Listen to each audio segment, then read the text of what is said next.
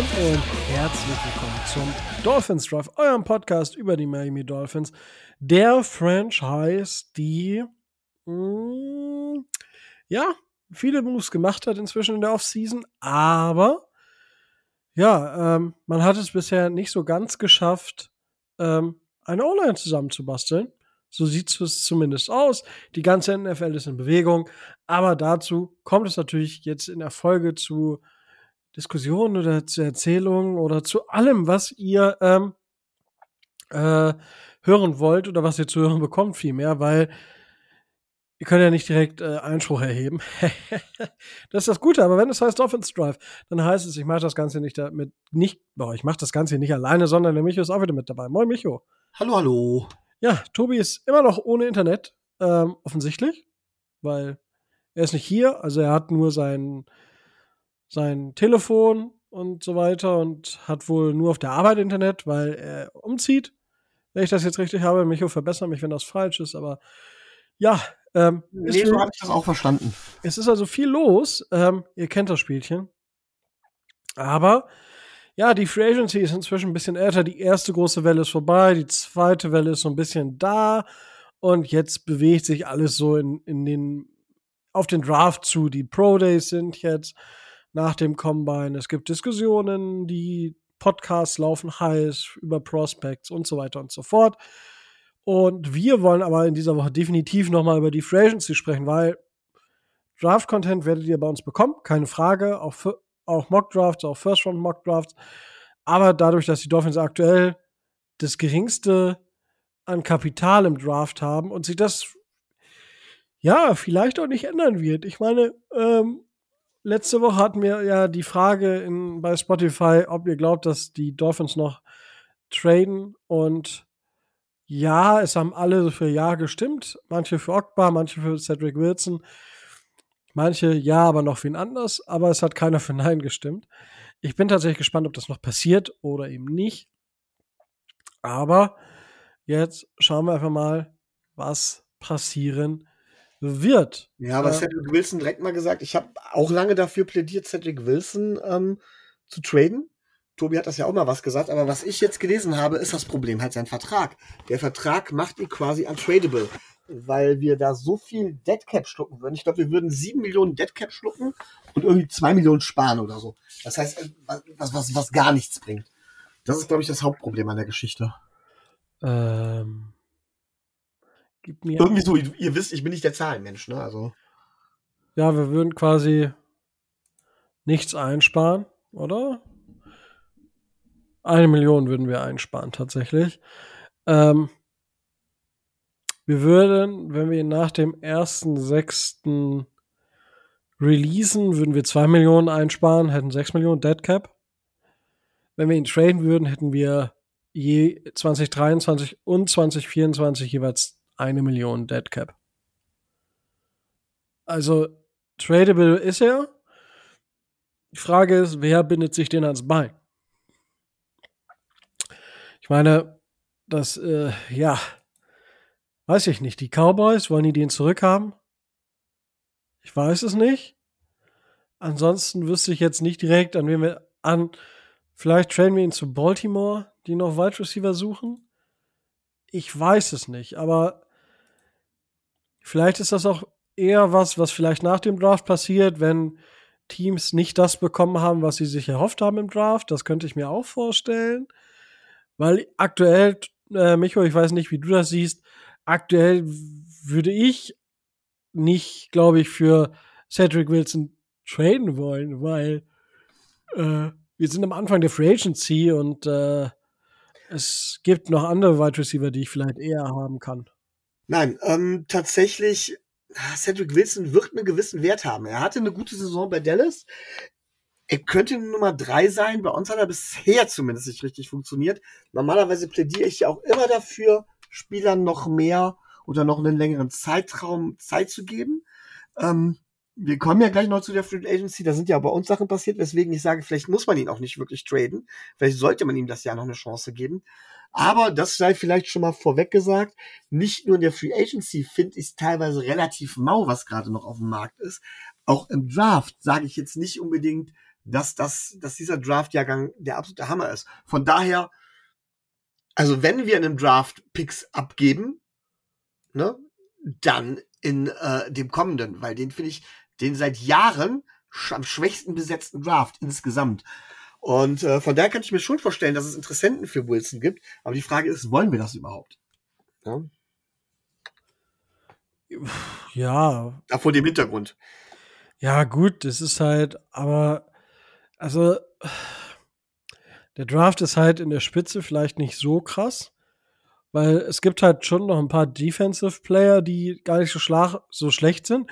Aber zum Beispiel bei einem Jalen Carter, den Defensive Interior, der hatte jetzt, ich glaube, er hat ein Urteil bekommen, weil da war ja auch noch die Geschichte mit der Raserei, das war ja auch nicht ja, so ganz. Das, das war doch, äh, wie gesagt, jetzt kommen wir gerade schon auf den Draft, aber sorry, ich weiß gar nicht, ob das ist so ähnlich die Geschichte ähm, wie der Quarterback von den Cleveland Browns, die Sean Watson, ne? den ich, ich weiß gar nicht, ob ich so einen Spieler würde haben wollen. Ich meine, hast du hast du dir die Geschichte mal genau angehört? Die da gelaufen ist? Jein. Also ich habe mir das schon durch, ich habe ich hab mir das schon ein bisschen so gegeben. Bin jetzt nicht im tiefsten Tief drinne, aber ja, also man kann's, kann es aber auch nicht genau rekonstruieren. Also was, was ich jetzt so mitbekommen habe, ist ja folgendes gewesen. Ähm, es gab einen Unfall mit Todesfolge, wo Teammitglieder oder die Leute aus dem Staff mit beteiligt waren. Und er hat gesagt, er hätte es von seiner Wohnung aus mitbekommen an dem Abend. Dann hieß es, als nächstes musste er zugeben, nee, er war vor Ort auf dem Beifahrersitz und so und hat das alles mitbekommen. Nur um am Ende da rauszukommen von wegen, hey, er ist wahrscheinlich sogar gefahren und vom Unfallort geflüchtet, ohne den Leuten zu helfen. Also quasi hat die verrecken lassen. Äh, für mich ist das charakterlich das Allermieseste, was geht. Also, beziehungsweise ja, also das ist schon verdammt mies. Das ist so, und egal, was dabei jetzt rauskommt, er hat von vorne bis hinten gelogen. Und ich glaube, er kriegt irgendwie drei Monate auf Bewährung oder sowas, weil man ihm nicht wirklich nachweisen kann. Auf jeden Fall finde ich das schon mehr als nur haarsträubend. Ja, also dass, dass, dass die ganze Situation absolut beschissen ist, ja. Nichtsdestotrotz haben wir oft genug erlebt, ähm, dass solche Spieler, und ich meine, wie gesagt, es gibt Spieler, die durchaus noch schlimmere Sachen gemacht haben. Und das ist jetzt auch kein Kavaliersdelikt, das will ich damit gar nicht sagen. Ähm, wie gesagt, die ganze Situation ist, er soll dies und jenes, dass er sich selber in irgendwelche Lügenkonstrukte äh, verstrickt hat, das ist halt dumm. Das ist einfach dumm. Sollte man nicht machen. Ähm, ich kann auch verstehen, dass er halt seine Zukunft so ein bisschen dahin fließen sieht und ähm, ja, muss man jetzt halt einfach mal schauen, ähm, wie es weitergeht, beziehungsweise was genau ähm, ja, wo er im, im Draft steht, weil die Teams haben sich ja auch mit ihm unterhalten und äh, dementsprechend werden die auch andere und äh, mehr Informationen haben als insgesamt. Aber ja, es ist eine sehr, sehr verstrickte Situation, wo wir im Rahmen der Draft Coverage sicherlich noch darauf zu sprechen kommen. Das dazu. So. Ähm, ja, Free Agency. Ähm, Micho, allgemeine Free Agency. Was ist für dich denn so herausgestochen bisher? Ja gut, ich hatte es beim letzten Mal schon gesagt. Ähm, ganz klar herausgestochen, jetzt mal ganz, ja, nee, man kann man kann sich sagen, die AFC East. Also sowohl die Patriots als auch die Jets sind für mich äh, äh, herausgestochen, vor allen Dingen auch im Negativen, muss ich ganz klar sagen. Ähm, über allem steht, ganz ehrlich, über allem stehen, steht Aaron Rodgers der die Jets wirklich an der Nase rumführt, mit denen den absoluten Molly macht. Ähm, ich glaube, die beste Verpflichtung der Jets, abgesehen von heute jetzt, Michael Hartmann finde ich tatsächlich eine gute Verpflichtung, aber die beste Verpflichtung der Jets grundsätzlich ist eigentlich Thomas Morstead. So. Und ansonsten muss ich ganz ehrlich sagen, hm, finde ich das schon übel. Was mir aber außerhalb der AFC East sehr stark aufgefallen ist, war der, man muss sagen, erwartbare, aber trotzdem, der ähm, äh, der defensive Aderlass der Philadelphia Eagles.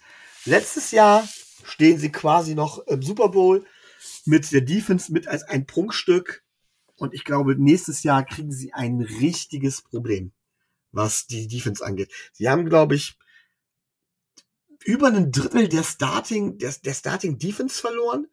Einige haben sowieso meiner Meinung nach über ihrem Niveau gespielt. Also auf die Eagles kommt meiner Meinung nach eine harte Zeit zu.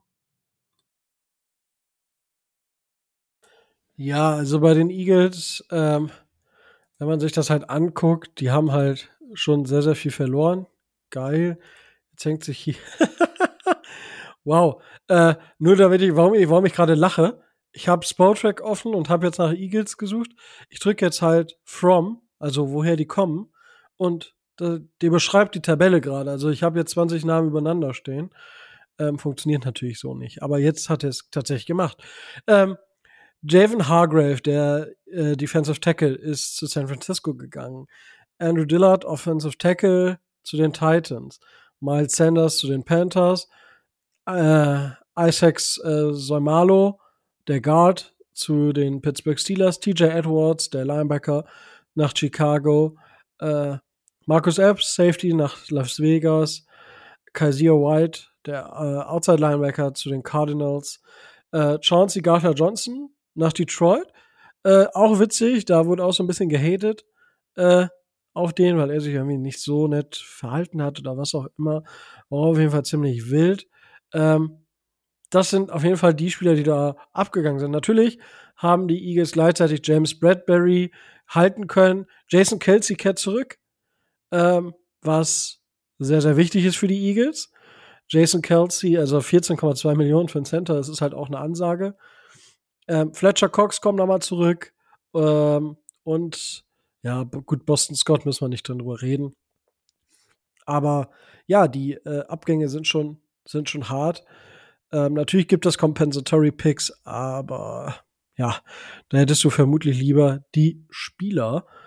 Und äh, ja, ich bin gespannt, äh, wie die Eagles da so weitermachen, weil gerade auf Tackle und äh, Guard muss man sich jetzt noch mal umschauen ich traue dir natürlich zu, dass sie da ähm, durchaus was Gutes, äh, guten Ersatz finden. Aber es ist erstmal definitiv eine Herausforderung. Ähm, ähm, vielleicht fällt noch einer auf ähm, oder eine Verpflichtung generell ins Auge, äh, wenn ich so die, die NFL angucke, außerhalb der AFC East. Und zwar ist das tatsächlich ähm, Jacoby Brissett zu den Washington Commanders, wo ich mich wirklich frage, was haben die Commanders vor? in welche Richtung soll das gehen? Weil im Grunde genommen ist der Kader von den Commandos ja nicht schlecht. Die haben eine Defense, die zuletzt letztes Jahr zwar nicht performt hat, die aber eigentlich ein Top-Defense ist, gerade die Line. Ähm, in der Offense haben sie einige Playmaker. Ne? Äh, Terry McLaurin, wie heißt der Running Back Gibson, glaube ich. Ähm, da ist schon ein bisschen was da und im Grunde genommen sind die in einer relativ schwachen Division auch noch ähm, eigentlich in meinen Augen nur ein Quarterback, einen soliden Quarterback entfernt von der Playoff-Teilnahme. So, dann haben sie ähm, jetzt Jacoby Brissett geholt. Äh, ja. wer ist, wer ist da nochmal, ähm, wie heißt der nochmal? Howell. Ja, Sam Howell. Sam Howell, genau. Ist, ist, der, ist der Quarterback. Äh, ich frage mich, was die vorhaben. Sie sind zu weit weg, um irgendwann im Draft dran zu kommen. Sie müssten ja eigentlich einen der Top-Quarterbacks holen. Jacoby Brissett ist zwar ein High-End-Backup in meinen Augen, besser als Teddy, wie wir gesehen haben, aber äh, man, er hat die Browns ja auch relativ weit geführt. Die Sean Watson hat ja nachher schlechter gespielt als äh, Jacoby Brissett bei den Browns. Ähm, das heißt, so schlecht ist Jacoby Brissett nicht. Aber reicht das deiner Meinung nach, um das Team dahin zu führen? Denn bald können die Commanders das Team so nicht mehr halten, obwohl sie keinen Quarterback haben. Äh, ja, also Commanders sind super weird. Also, ich meine, ja, man kann mit Jacoby Preset Spiele gewinnen, äh, weil man hat es bei den Browns gesehen und er war der beste Qu äh, Quarterback letzte Saison bei den Browns. Ähm, äh, komplett komisch. Also, die Frage ist natürlich auch da, hm, weil du hast ja auch die Situation, rund um, äh, um die Ownerschaft der, der Commanders. Die ist nicht so geklärt. Ich weiß nicht, ob das grundsätzlich zu einer Unsicherheit führt in dem ganzen Verein oder in der ganzen Franchise. Und ob das dazu führt, dass du halt eben nicht irgendwelche krassen, ähm, irgendwelche krassen Sachen machst, weil Ja, weil es weiß keiner, wie es weitergeht. Und dann kommt ein neuer Owner, der drückt eh alles um. Und dann hast du die vielleicht gerade committed mit dem neuen, ähm, mit dem neuen ähm, Quarterback oder so, hast da Ressourcen reingesteckt. Und der neue Coach und der neue GM sind halt überhaupt nicht von überzeugt und du reißt das Ganze wieder ein. Ich, ich weiß nicht, ob das halt für diese ähm, Unsicherheit sorgt, die, die da, die ja vielleicht so ein bisschen da reinspielt. Also es wirkt so. Das ist halt das, was ich bei den äh, Commanders noch sehe. Aber ansonsten ist das ein Team, wo du sagst, okay, wenn du da jetzt einen Quarterback reinsetzt, dann können die in einer für mich schwachen NFC durchaus was reißen, weil ich, ich meine, man guckt sich halt an, wie es letztes Jahr um die NFC stand. Wen, wen hatte man? Äh, wen hatte man denn da? Also du hattest halt die Eagles, klar, die, die das Top-Team waren. Dann hattest du die 49ers. Und dann wurde es aber auch schon dünn. Du hattest die Seahawks, du hattest die Giants, du hattest halt Teams, wo du sagst, okay, ja, die, die sind nicht schlecht, aber ob das jetzt direkt Playoff-Kandidaten für mich sind, weiß ich nicht. Also du kannst dich, du kannst auf jeden Fall schon mal mindestens ein, zwei Runden weiterkommen in den Playoffs, wenn du ein solides Team in der NFC hast, weil ich meine, die Chicago Bears werden jetzt auch besser. Ist die Frage, wie weit deren Quarterback sie trägt. Aber äh, darüber hinaus, ähm, keine Ahnung. Also es ist halt, wie gesagt, die NFC ist für mich so offen, weil es gibt halt nichts ähm, im Vergleich zur AFC. Ich meine, da hast du halt zig Top-Quarterbacks rumlaufen und äh, da hast du auch Teams, die vielleicht einen soliden Quarterback haben, beziehungsweise einen sehr guten Scheme-Quarterback. Und äh, das ist, das ist ja dann nochmal eine ganz andere Hausnummer. Aber ja, ähm, da würde ich definitiv sagen, dass die nochmal aktiv werden sollten.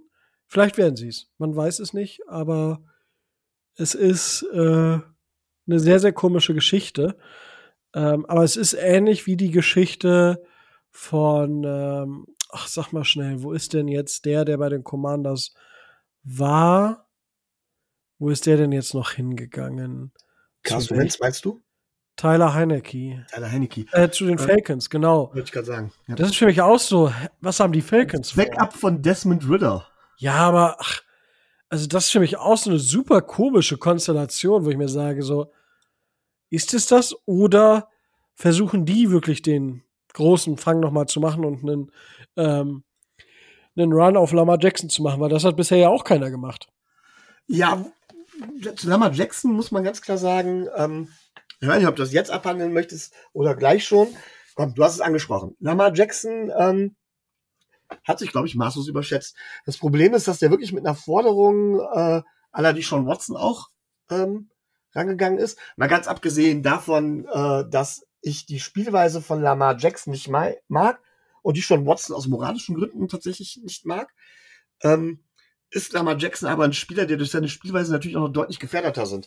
Und angeblich gibt es wohl ein Agreement zwischen den Teams, vor allen Dingen zwischen den Ownern, nie wieder so einen Vertrag wie die an die schon Watson rauszuhauen. Wie lange man sich daran halten wird, ist eine andere Frage. Irgendwann, wenn es da irgendwann so ein Spitzenquarterback, der die Lamar Jackson ja in meinen Augen nicht unbedingt ist, auf den Markt kommt, wird das wieder hinfällig sein. Der wird irgendjemand ausscheren. Und dann werden die, werden die auch wieder komplett garantierte Verträge auch an Quarterbacks rausholen. Aber Lamar Jackson kommt dementsprechend zu einem ungünstigen Zeitpunkt hin. Und dann hat er natürlich zum einen das Problem, dass äh, mit ihm verhandelt werden durfte nur über einen Agenten, den er nicht hat. Also durfte mit ihm offiziell zumindest nicht direkt verhandelt werden. Und dann hat er äh, sich selbst mal in meinen Augen maßlos überschätzt. Und die Ravens sind da relativ entspannt, weil die sagen, wir zahlen einem Lamar Jackson nicht so viel, weil er, ich meine, sie sehen es ja taktisch. Sie, sie, ich glaube, sie können am besten den Wert, den Lamar Jackson für das Team hat, einschätzen.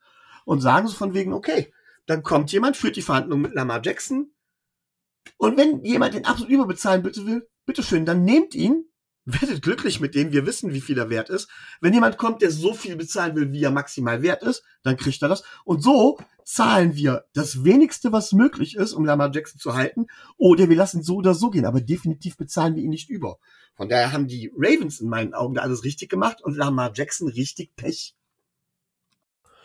Ja, ich, ich weiß nicht. Also, ich glaube, dass mit diesem, die Ohren haben sich abgesprochen, ja, das mögen sie getan haben, aber sobald einer die Möglichkeit riecht, da einen Deal zu machen, wird er es tun.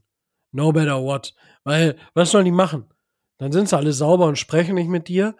Ja, gut, der Club der alten weißen Männer, äh, gut, in zehn Jahren ist die Hälfte wahrscheinlich eh über den Jordan. Und Entschuldigung, dass das jetzt, das klingt vielleicht ein bisschen gehässig, aber wenn man sich die anguckt, dann ist das nicht unrealistisch. Ja. Ähm, und dementsprechend ist das, wo ich sage, so, so what? Ähm, und ich, es kann schon sein, dass Lamar Jackson so ein bisschen den Markt falsch eingeschätzt hat, was garantierte Summen angeht. Aber er hat ja angeblich für drei Jahre ähm, 133 Millionen garantiert. Dar danach hat er gefragt. Wo ich sage, so, okay, für einen Lamar Jackson ist das einfach, ist das ein fairer Deal. Es ist nicht top, das ist, top. glaube ich, Geschmackssache. Ja, aber es ist nicht top, top Quarterback Money. Es ist auch nicht top, top Quarterback. Ja, aber es sind, was sind es, 47 Millionen? Das Problem ist bei einem Lamar Jackson, wo man sich, glaube ich, tatsächlich unsicher bezüglich der, der Qualität außerhalb eines Systems ist und innerhalb des Systems für einen, der dementsprechend zumindest riskant spielt. Was Gesundheit angeht. Ja, es sind, glaube ich, 44 ich glaube, das ist das Problem, Die beiden Kombinationen. Ja, aber wenn, ja, ja, ich weiß es nicht. Also, die Frage ist ja, wo siehst du Lamar Jackson? Und im richtigen Scheme ist Lamar Jackson halt einfach ein Top, Top Quarterback. Das kann man meiner Meinung nach nicht so ganz wegdiskutieren. Ähm, und dementsprechend, wenn man, wenn man sich das anguckt, das durchschnittliche Quarterback Money 133 durch 3, ähm, wenn ich mir das jetzt mal auf der Zunge zergehen lasse, weil ich das gerade nicht im Kopf rechnen möchte. 133 geteilt durch 3, 44,3 Millionen im Schnitt. So, über drei Jahre. 44,3 Millionen. So, damit liegt er auf Platz 6. Knapp über dem Josh Allen und hinter Patrick Mahomes.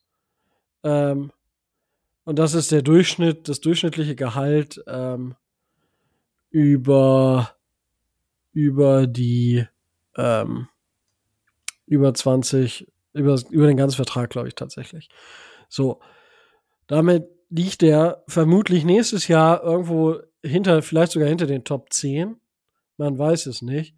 Und aktuell verdient er halt 32,4 Millionen. So und liegt damit auf Höhe von Jared Goff. Ähm, ist aber auch schon Platz 13. Also, ja, ich weiß nicht. Also ich würde ihm das schon zahlen, denke ich. Wenn ich mir überlege, wie viel Kyler Murray verdient und wie der Cap Space steigt und so weiter und so fort. Dementsprechend ist das für mich Money, wo ich sage, okay, ähm, passt. Die Frage ist, was muss, muss ich drum zubauen? Und äh, ja, da kann man dann hin und her diskutieren. Wie gesagt, ich denke, Lamar Jackson bringt den Mehrwert definitiv mit. Ähm, natürlich funktioniert er nicht in jeden Umständen. Das ist, sollte jedem bewusst sein. Aber du kriegst halt mit Lamar Jackson, es weiß jeder, was er kann und was er nicht kann.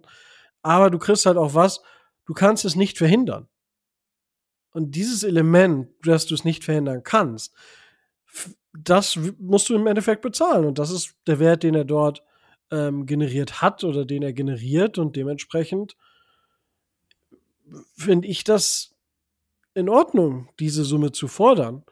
Und dementsprechend, ja, schauen wir einfach mal, wo es am Ende hingeht. Aber es gibt für mich einige Teams, wo ich sage, ja, die sollten sich dort mal genauer anschauen, was Phase ist. Also, weil zum Beispiel die Detroit Lions. Wenn die sich jetzt Lamar Jackson holen, das wäre für mich, die wären für mich direkt ein Contender in der NFC. Die wären direkt vermutlich Top 2 Team wenn ich davon ausgehe, dass die Eagles ein bisschen schwächeln und man nicht weiß, was man von den 49ers bekommt, man nicht weiß, wo geht's mit den Chicago Bears hin, dann sind die Lions mit, mit Lamar Jackson vielleicht, vielleicht sogar das Hot-Team, das Team in der NFC. Also, jetzt aus meiner Situation, aus meiner Sicht heraus. Siehst du das anders? Schwierig. Ich glaube, so wie das Team der Lions aufgebaut ist, glaube ich sogar, dass die Lions mit Jared Goff besser bedient sind. Okay. Ja, weiß ich, siehst du komplett anders. Ähm, das soll jetzt auch gar nicht mal unbedingt gegen die Qualität von Nama Jackson spielen. Und nochmal, ja, ich mag die Spielart von ihm nicht. Punkt. Ja, das ist, das ist eine persönliche, ja, persönliche Geschichte, dass ich diese Running Quarterbacks nicht so gerne mag. Aber ähm, wenn ich mir angucke, wie das Team auch aufgebaut ist, auch mit den Receivern und so weiter und so fort, glaube ich, dass die tatsächlich mit jemandem mit einem starken Arm, einen vergleichsweise soliden Passer im Vergleich zu Lamar Jackson. Und ja, ich weiß, angeblich ist er ja, weiß Gott, was für ein toller Passer. Äh, Sehe ich halt eben nicht so. Glaube ich, dass sie da mit einem Jared Goff vom System her besser bedient sind natürlich werden sie mit einem besseren Quarterback als Jared Goff grundsätzlich besser. Aber ich glaube, dass in dem System Lamar Jackson nicht unbedingt der bessere Quarterback wäre. Weil ich glaube, dass Lamar Jackson extrem davon abhängig ist, dass man das System auf ihn umstellt. Und dafür haben die Lions nicht die passenden Spieler. Ja. Das ist, das ist das. Ne? Also zum Beispiel bei den Eagles sähe die Geschichte in meinen Augen ganz anders aus. Ja, wäre wär, wär so das klassische Beispiel. Auch wenn, wenn ich vorhin die Eagles, bei den Eagles vorhin erwähnt habe, dass sie viel von der Defense verloren habe. In die Offense, auch mit den Spielern und sowas, würde Lama Jackson natürlich ganz, ganz hervorragend reinpassen, weil er in meinen Augen tatsächlich auch noch mal eine Stufe besser ist als Jalen Hurts in dem, was er macht. Aber bei den Lions sehe ich das nicht. Okay, ja. Boah, Boah, ich weiß nicht. Also, ich könnte mir das schon sehr gut dort vorstellen, aber. Ich weiß, ich habe dich gerade tief ins Herz getroffen als äh, klassischer Lamar Jackson-Believer. Ja, total.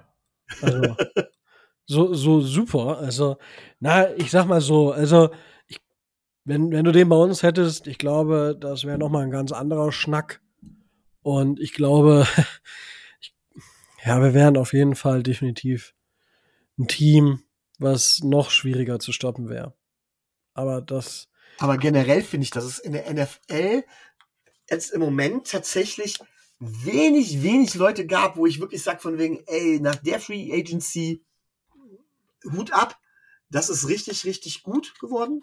Ähm, ich sehe vielleicht die, ähm, die Carolina Panthers tatsächlich so ein bisschen in dem Bereich, ähm, was die gemacht haben, hier auch mit Hayden Hurst und so, äh, halte ich für ja, für gut.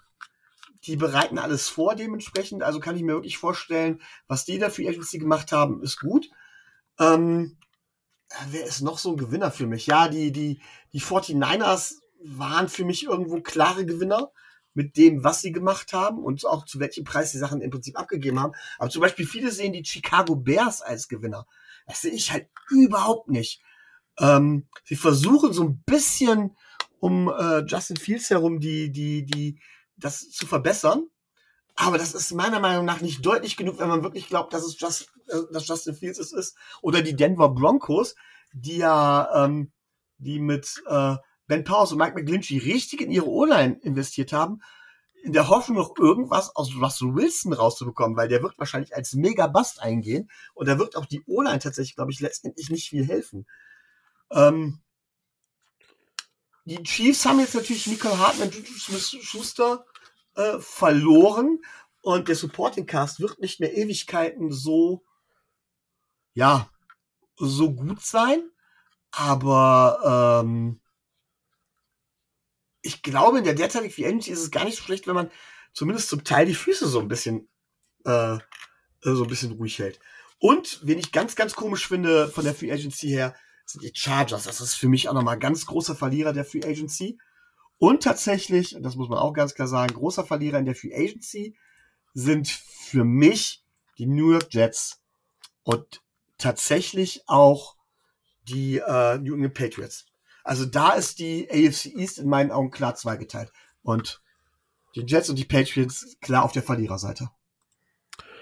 Ja, also ich wie gesagt, ich bin ja öfter mal auf PFF unterwegs, tatsächlich die beste Grade der Free Agency haben die Dolphins bekommen. Für eben die Editions, Ramsey, White, Long, Saubert, ähm, für die Resignings und halt, man hat, ja, was hat man verloren? Das ist halt auf der anderen Seite die Frage. Und insgesamt haben die als einziges Team eine glatte A, ein glattes A-Grade bekommen. Nicht mal mehr ein A-Minus. Ähm, und das ist, das ist schon, äh, ja, eine, eine sehr saftige Geschichte. Und ähm, ja, also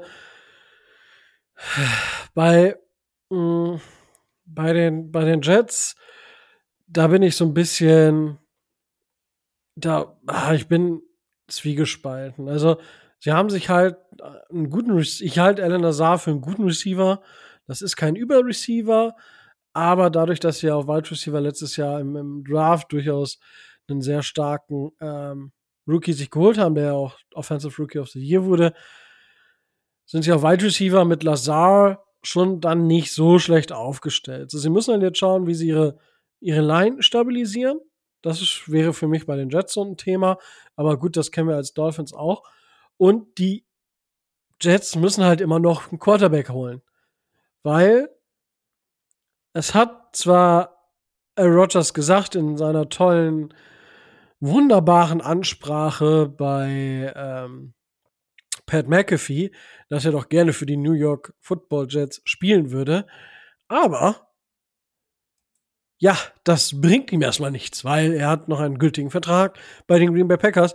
Dementsprechend müssen die New York Jets für ihn äh, traden. Und bisher sagen die Jets äh, und sagen die Packers, wir hätten gern First-Round-Pick und mehr. Und die Jets sagen, nö. So, dementsprechend passiert jetzt erstmal gerade gar nichts. Und solange da nichts passiert, solange da nichts passiert, abgesehen davon, dass sich Aaron Rodgers gerade deutlich größer macht, als es die Franchise der New York Jets ist, ähm, sind die Jets ein Verlierer. Wenn sie ohne Rodgers oder die, es gibt diesen großen Bonus, der ich, ach, wie groß ist dieser scheiß Bonus von Rodgers? Der ist, glaube ich, sind es über 50 Millionen? Ich glaube fast 60. Ja, 58, genau. Äh, 58,3 Millionen. Ähm, und dieser Bonus, ähm, der ist dieses Jahr ähm, muss der muss die muss der gezahlt werden. Jetzt kommt aber, der muss bis spätestens zum, ich glaube, 1. September gezahlt werden. Und wir haben März. Und ich meine, jeden Tag oder jede Woche jetzt aktuell ist noch nicht so schlimm. Aber nach dem Draft, oder ich sag mal, wenn wir dann im Juni oder Juli sein sollten, irgendwann dann fängt es an, verdammt unangenehm für die Jets zu werden. Ich meine, wir haben jetzt März und vielleicht nach dieser Folge, nachdem wir sie gemacht haben, kommt die News, hey, ähm, die Jets haben nicht nur einen McCall Hartman geholt, sondern sie haben ähm, auch übrigens Elijah Moore getradet. Und zwar äh, für Pick 42 und Pick 74, den haben sie zurück äh. Also die Jets modellieren gerade ähm, gerade ihre ihre Picks um. Vielleicht geben sie mehrere Second Round Picks dann ab zu dem äh, zu den Packers. Ähm, das ist jetzt gerade quasi so live reingekommen. Vor drei Minuten hat Ian Rappaport das ge ge getweetet. Nur, ähm, weil ihr gerade fragt, also, hey, warum spricht er gerade so irritiert. Ähm, interessant auf jeden Fall. Und ja, aber solange die Jets, Packers, äh, die Jets Rogers nicht haben, ist es alles wertlos, weil dann müssen sie mit Zach Wilson spielen. Und dann können sie mit Zach Wilson spielen oder mit gar keinem. So, dann hat, haben die immer noch keine Offense und dann ist es ein verschwendetes Jahr. Und dann werden sie definitiv auch ihren Trainer entlassen. Also ich wüsste nicht, wie sie dann noch an ihrem Trainer festhalten können und an ihrem GM. Aber das ist eine ganz andere Geschichte. Ähm, wann glaubst du denn, dass dieser Trade stattfinden wird und für was? Also, es heißt ja immer so von wegen, also es gibt immer die verschiedensten Gründe mit diesen 60 Millionen, aber soweit ich weiß, wird er tatsächlich quasi mit Saisonbeginn, nee, nicht mit, ja doch wirklich mit dem ersten Spiel oder sowas fällig. Ähm, Wobei unabhängig davon ist, ob er startet oder nicht, beziehungsweise wenn er, wenn er, oder nach den Roster-Cuts, auf jeden Fall relativ spät erst, äh, würde der fällig werden. Und so lange können die Packers einfach warten. Natürlich ähm, kann Rogers sagen, er spielt nicht für die Packers. Oder er kann sagen, ja, ihr nehmt mich jetzt hier auf, weil ansonsten gehe ich umsonst oder was auch immer. Aber damit ist ja niemandem, also vor allen Dingen den Jets nicht geholfen, weil die stehen bis zum Ende hin wirklich da und haben quasi keinen Quarterback, müssen gucken, dass sie sich einigen. Und das Angebot der, der, äh, der Packers lag ja auf dem Tisch und das ist, zwei First Rounder sind zu wenig. So, das heißt zwei First Rounder plus X. Zwei First Rounder plus ein Third Rounder plus ein Spieler oder sowas. Und dann können sie die Jets quasi nackig machen, weil die Jets wissen einfach nicht, was sie tun sollen. Die Jets haben jetzt ihr Fenster, glauben sie zumindest mit der Defense, wobei man ja auch sagen muss, auch da, mh, hm, ähm, ich weiß gar nicht mehr was, aber sie haben tatsächlich, das kannst du ja mal im Hintergrund recherchieren, Rico, sie haben tatsächlich, meine ich, nämlich auch wichtige Defense-Spieler verloren. Ähm, beziehungsweise die Defense, nee, Moment, irgendwo hatte ich mich nämlich gewundert, weil immer alle sagen von wegen, die Defense der Jets wäre so toll und die wären aufgrund der Defense ähm, fast schon im Playoff-Fenster. Aber sie waren irgendwo auf 31 oder 32, ich glaube, kassierte Punkte oder sowas. Das heißt, so wahnsinnig gut scheint die Defense dann doch nicht zu sein. Oder zumindest kann die Defense das nicht machen mit der Offense. Natürlich würde Aaron Rodgers die Spieler besser machen. Weil schlechter als mit Zach Wilson geht's wahrscheinlich nicht. Aber Aaron Rodgers in den letzten Jahren, sorry, ist meiner Meinung nach auch nicht der Überquarterback. Viel Namen vom, ist vom Namen her passiert. Jetzt könnt ihr mir gerne mit Stats kommen oder sonst noch was. Es gibt genügend Beispiele, wo ich sage von wegen, nee, die Stats sind halt eben nicht das Entscheidende. Ja, aber, aber, aber Micho. Ich bin nicht der Meinung, dass Aaron Rodgers MVP-Niveau hatte. Das ja, aber er war, er war zweimal hintereinander MVP. Also, also. Äh, ich bin nicht der Meinung, dass er MVP-Niveau hatte. Nein. Ja, aber trotzdem, selbst wenn du das nicht sagst, du kannst ihm, also, man kann diskutieren, ob er MVP sein sollte oder nicht. Da kann man drüber diskutieren, aber ich denke, wo man nicht drüber diskutieren kann, dass er zwei Jahre in Folge ein Top 5 Quarterback war. Wow, ob er wirklich Top 5 Quarterback war, weiß ich halt eben nicht. Ich sehe ihn in die Top 10, ja. Ich sehe ihn aber auch deutlich am absteigenden Ast. Und ähm, wenn ich jetzt so, nochmal, ich habe mein Quarterback weg nicht fertig gemacht oder sowas, aber im ersten Denken würde ich ihn jenseits der Top 10 sehen. Und das sehe ich eben als Problem vor dem Hintergrund, was die Jets haben. Und du sagst richtig, Alan Lazar ist jetzt kein, kein, kein schlechter Receiver, aber er ist auch kein Superstar-Receiver, ähm, für den sie dann doch ordentlich auf den Tisch gelegt haben. Ähm, und da sehe ich im Moment die Jets sich wirklich tatsächlich komplett rausziehen, also wirklich komplett, komplett äh, im Leeren dastehen und die Packers halten die Fäden im Grunde genommen in der Hand. Denn letztendlich sagen die, wisst ihr was? Letzten Endes entweder zahlt ihr das, was wir wollen, oder eine Woche bevor der Bonus fällig wird, sagen wir ganz einfach, okay, dann gebt uns zumindest einen Second-Round-Pick. Gut, dann habt ihr lang gepokert, aber dann gibt es kein Training Camp mit Rogers und so weiter. Das heißt, er wird quasi ins kalte Wasser geschmissen werden, kennt sich mit der Offense nicht aus und so weiter. Wenn ihr meint, dass das gut ist, oder im allerschlimmsten Fall sagen sie, gut, dann müssen wir Rogers halt eben entlassen, weil damit der Bonus nicht fertig wird. Dann kriegt ihr ihn halt umsonst. Aber ich glaube nicht, dass die Jets sich leisten können, so lange zu warten. Und ich glaube auch nicht, und ich weiß, ja, haut mir gerne um die Ohren, ich glaube auch nicht, dass, dass Rogers das wert ist. Mal ganz abgesehen davon, was man sich da charakterlich für einen Schwachmaten und Egomanen ins Team holt. Das steht noch auf einem ganz anderen Blatt. Äh, ja, gut, das äh, inzwischen, dass er ein bisschen lost ist, gut, da müssen wir, glaube ich, nichts drüber äh, sagen. Und ja, also ich, ich bin gespannt, wie das jetzt weitergeht. Ob jetzt, ich glaube tatsächlich, jetzt kommt vielleicht ein bisschen Bewegung rein, dadurch, dass die Jets mehr ähm, an Kapital sammeln. Ähm, aber schauen wir mal. Ja, Jets haben wir jetzt schon mal abgehandelt. New Patriots, ja, halten Jacoby Myers für weniger als vielleicht gedacht. Ähm, Mike Gesicki ist jetzt bei den Patriots. Das passt eigentlich meiner, für meine und Dafürhalten ganz gut, weil eben ähm, das ein Titan ist, den die, den die ähm, Patriots brauchen. Ja, Possession Receiver, der halt einfach durch die Mitte geht. Und das ist, wie gesagt, so Devante Parker für, für Titans, so könnte man das sagen. Und ähm, ja, sie haben Juju Smith Schuster noch dazu geholt, Riley Reeve auf, auf Tackle. Das ist alles okayisch, aber es ist jetzt nichts, was mich, was mich von den Socken holt. Ähm, ja, die, ähm, was, was für mich noch so ein bisschen weird ist, sind die Rams auch. Was genau machen die jetzt? So, die haben halt super viel abgegeben, aber jetzt haben sie halt immer noch Cooper Cup, Aaron Donald, ähm, sie haben an dem Quarterback festgehalten. So, das ist nicht, nichts Ganzes irgendwie. Ähm, ganz, ganz schwierig. Ähm, die Raiders, das ist auch, was machen die Raiders? Haben Jimmy G geholt, Derek Carr gehen lassen. So, also es sind einige Teams, ich meine, du hast die Chargers angesprochen. Das ist schon ein bisschen auch verrückt, weil die haben nächstes Jahr auch so einen riesen Batzen an Geldbündeln, die die weggeben, ähnlich wie die Dolphins. Sie haben aber halt auch ihren Quarterback damit noch nicht bezahlt. Und also es ist ganz, ganz viel, was, was, ja, weiß ich nicht. Was für mich dann auch noch so ein bisschen komisch ist, sind tatsächlich die äh, Houston Texans, die wieder irgendwie nur so ein, zwei Jahresverträge rausgeben wo ich mir denke so, hä? Das machen die seit drei Jahren. Warum? Wollt ihr nicht jetzt irgendwie langsam mal versuchen, was aufzubauen?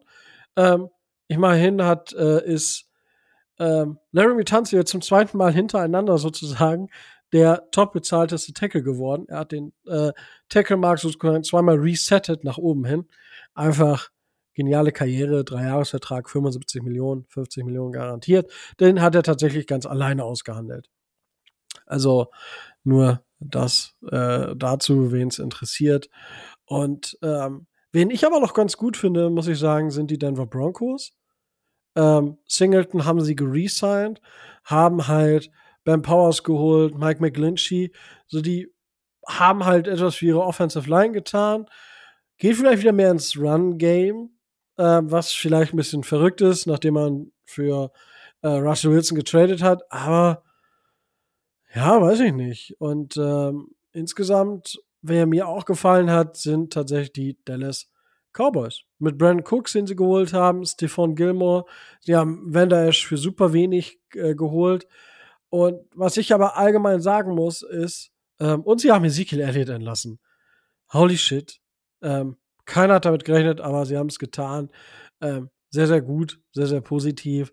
Und ähm, was ich aber allgemein sagen muss, neben Tremaine Edmonds sind gerade die Off-Ball-Linebacker für Preise gegangen, die reasonable waren. Wenn ich mir überlege, äh, TJ Edwards, der für, ich glaube, 12 Millionen im Jahr unterschrieben hat. Ähm, wir haben David Long gekriegt für 11 Millionen für zwei Jahre. Äh, das sind alles super, super viele Schnäppchen. Äh, Micho, du hast es ja auch schon angesprochen. Es sind sehr, sehr viele Verträge rausgegangen, auch von meinen Dafürhalten, die absolut reasonable waren. Also, wo ich sage, das war jetzt okay. Also, Tremaine Edmonds ist vielleicht ein bisschen teuer, aber ansonsten, äh, Jamon Jones, Edge Defender für 17,1 Millionen im Schnitt. Orlando Brown, der jetzt bei den Bengals unterschrieben hat, für 16 Millionen. Laramie Tanze kriegt 25, so weiß ich nicht. Ich würde Tanze für 25 nehmen im Vergleich zu Brown für 16.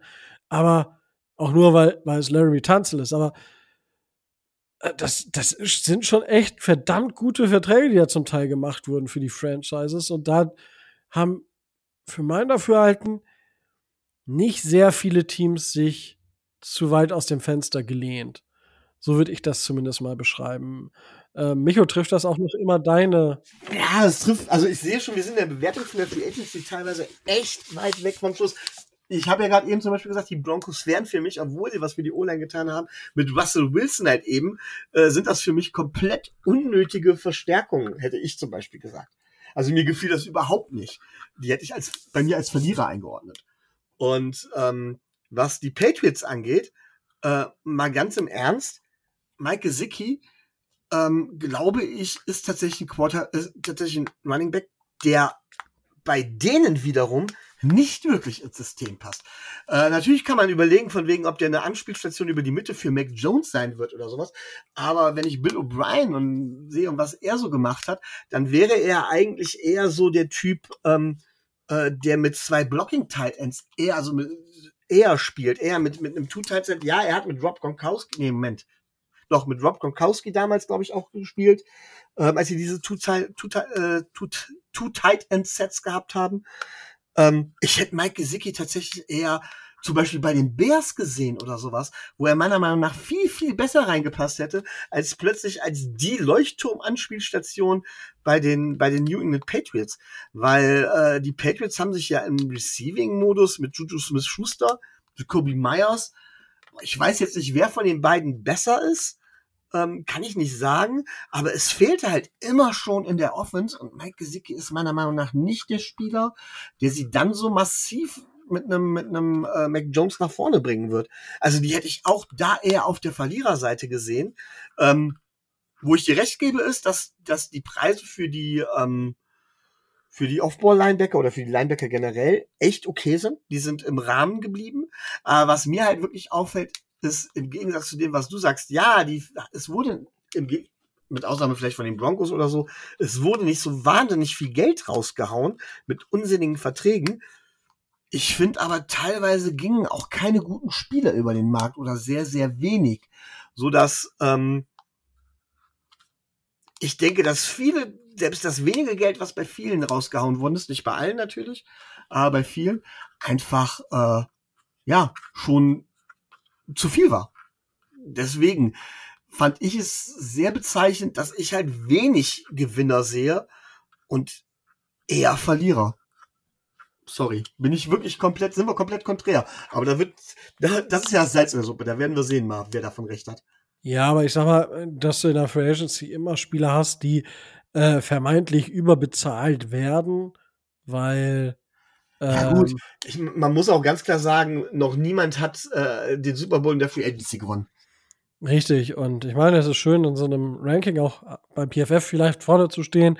Wie gesagt, PFF ist jetzt nicht die Bibel, ähm, sondern nur eine Meinung von vielen, aber mehr oder weniger durchaus fundiert, wie ich finde. Dementsprechend bringe ich das hier immer mal wieder ganz gerne rein. Aber insgesamt muss man halt sagen, ähm, du hast in der Agency natürlich immer Spieler, die überbezahlt werden weil auch über die Zeit der, des Durchschnittsgehalt der Spieler halt höher wird, weil der Cap Space steigt. Und dementsprechend, ja, wirkt es dann manchmal überbezahlt. Wenn man das in Relation sieht, muss man mal sagen, okay, guck dir den Vertrag in ein, zwei Jahren nochmal an und dann sprechen wir nochmal drüber.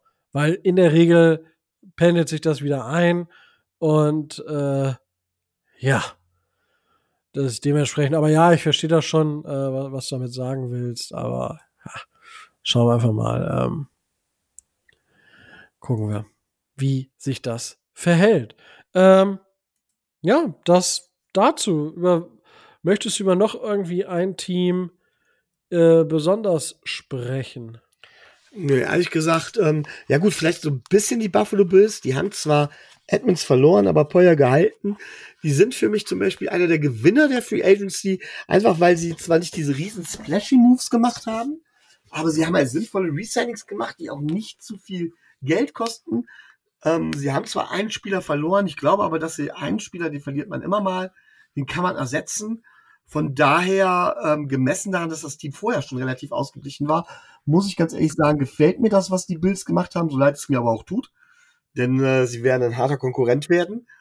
Ähm, das finde ich eigentlich ganz wichtig. Und da muss ich ganz ehrlich sagen, bei so einer auch für mich schwachen Free Agency, wo ich sage von wegen, wo eigentlich wenig Topspieler, wirkliche Topspieler dabei sind, die den wirklichen Unterschied machen, fahren die, die Teams halt eben gut, die die bestehenden Spieler für vernünftige Preise halten. Und das haben die Bills halt wirklich tatsächlich dementsprechend gemacht. Und mit Trent Sherfield haben sie natürlich da einen, einen Receiver für die Tiefe geholt, der bei uns natürlich genau diese Rolle perfekt ausgefüllt hat. Also kann ich nichts Schlechtes bei sehen. Ja, gut, die, die Bills haben da schon ähm, keinen schlechten Job gemacht. Ich denke, so kann man das durchaus beschreiben. Ähm, sie haben halt äh, Matt Milano verlängert und dafür halt Tremaine Edmonds gehen lassen, weil du kannst die Linebacker nicht beide so übertrieben bezahlen. Und äh, dann schauen wir. Matt Milano ist ja eh dein Lieblingsspieler. Hm? Matt Milano ist doch eh dein Lieblingsspieler, oder? Ja. Genau. Richtig, richtig guter Typ. Richtig dirty Player einfach. Mag ich überhaupt nicht. Ähm, Aber gut, das passt zu den Bills, muss ich irgendwie sagen. Wenn ich mir überlege, was, was sie auf Quarterback rumlaufen haben, da ist das kein, äh, kein, tut System keinen Abbruch, wenn auf Linebacker genau so ein Typ rumläuft. Ähm, ja, wie gesagt, Bills sind für mich inzwischen so ein bisschen, ja, weiß ich nicht. Dafür hat ähm, sich deren Quarterback zu viel erlaubt letzte Saison. Muss, muss ich einfach so sagen. Ich gönne ihn den, habe ihn den Erfolg gegönnt, aber jetzt so langsam, ja, weiß ich nicht. Ist es Josh Allen vielleicht auch ein bisschen zu Kopf gestiegen? Es wirkt so, man möge es mir nachsehen, wenn es nicht so ist, aber ja. Äh, schauen wir einfach mal. Gut, das dazu. Ähm, ja, ähm, Micho, aber bevor wir zu den Dolphins dann kommen, hattest du noch was? Ja, lange Zeit habe ich geschwiegen, aber ich habe wieder was für unsere kleine Kulturecke. Und zwar habe ich letztens einen Film gesehen, der hieß Woodlawn. Kennst du den zufälligerweise, Rico? Woodlaw? Woodlawn. Ich, äh, nee, ich weiß es nicht. Okay, es geht also um die Stadt Birmingham in Alabama äh, zur Zeit der Rassenunruhen. Also Alabama, ich meine, ich glaube, ist allgemein bekannt, so ein bisschen historisch, wo es diesen Gouverneur gab, der gesagt hat, von wegen, solange es ihn gibt, wird es keine schwarzen äh, Studenten an der Uni University of Alabama geben und so. Und ähm, Birmingham war halt eben die Stadt, wo die Rassenunruhen ganz besonders schlimm waren. Es gab massenhaft auch Bombenattentate, rassistisch motivierte Bombenattentate. Also Birmingham war die Bombenhauptstadt der USA zu dem Zeitpunkt, hatte dementsprechend auch einen äh, schlechten Ruf. Und vor diesem Hintergrund spielt der Film halt eben an einer öffentlichen Schule, nämlich Woodlawn, ähm, Highschool Football, kennt man, glaube ich. Und ähm, in Woodlawn ist es halt eben so, dass dort auch Schwarze spielen. Und ähm, erstmal Schauspieler sind bekannt, ist vielleicht John Vogt, den man aus, einem, aus einigen äh, Rollen kennt.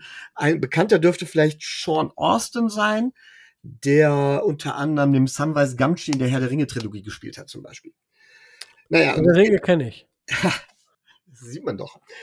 Und jedenfalls geht es dann darum, ähm, dass ähm, dort ein Spieler ist. Ein, die schwarzen Spieler spielen in den Highschools nicht. Sie dürfen auf der Bank sitzen. Und äh, man kennt das auch. Highschool-Football ist halt in den USA relativ groß. Naja, und letztendlich äh, spielt er aber ein Spieler namens Tony Nason, ein schwarzer Spieler, der auf der Position des Running Backs wirklich ein Unterschiedsspieler ist und dementsprechend dort eingesetzt wird. Und vor diesem Hintergrund spielt das Ganze halt. Ähm, letztendlich ähm, ist der Film mir ein bisschen zu christlich angehaucht muss ich auch ganz klar sagen, das ist natürlich eine persönliche Entscheidung von mir. Aber es geht halt darum, dass es heißt von wegen, dass das Team durch den Glauben die Kraft findet, an sich zu glauben, vor dem Hintergrund dieser Rassenunruhen. Und es geht letztendlich um die Stadtmeisterschaft oder um die Distriktmeisterschaft im Bereich ähm, American Football, weil in den USA ist es so, dass man halt eben, dass nur eine Schule ähm, aus jedem Bezirk sich für die Staatsmeisterschaften qualifiziert und da dann weiterkommen darf. Und da gibt's halt eben zwei Teams, die absolut gut sind. Das eine hat halt eben diesen Über-Quarterback und das andere hat eben diesen schwarzen Running Back. Und ähm, letztendlich geht's auch dann neben der Geschichte, um die Geschichte dieser Schule, auch um diesen schwarzen Running Back, der der erste schwarze Running Back in Alabama wohl war. Und äh, das wohl, das, das Ganze, der Film endet mit dem, mit dem Spiel um die Bezirksmeisterschaft, das wohl tatsächlich historisch gesehen auch das ähm, Spiel war, Highschool-Spiel war in den USA, das die meisten Zuschauer ever hatte.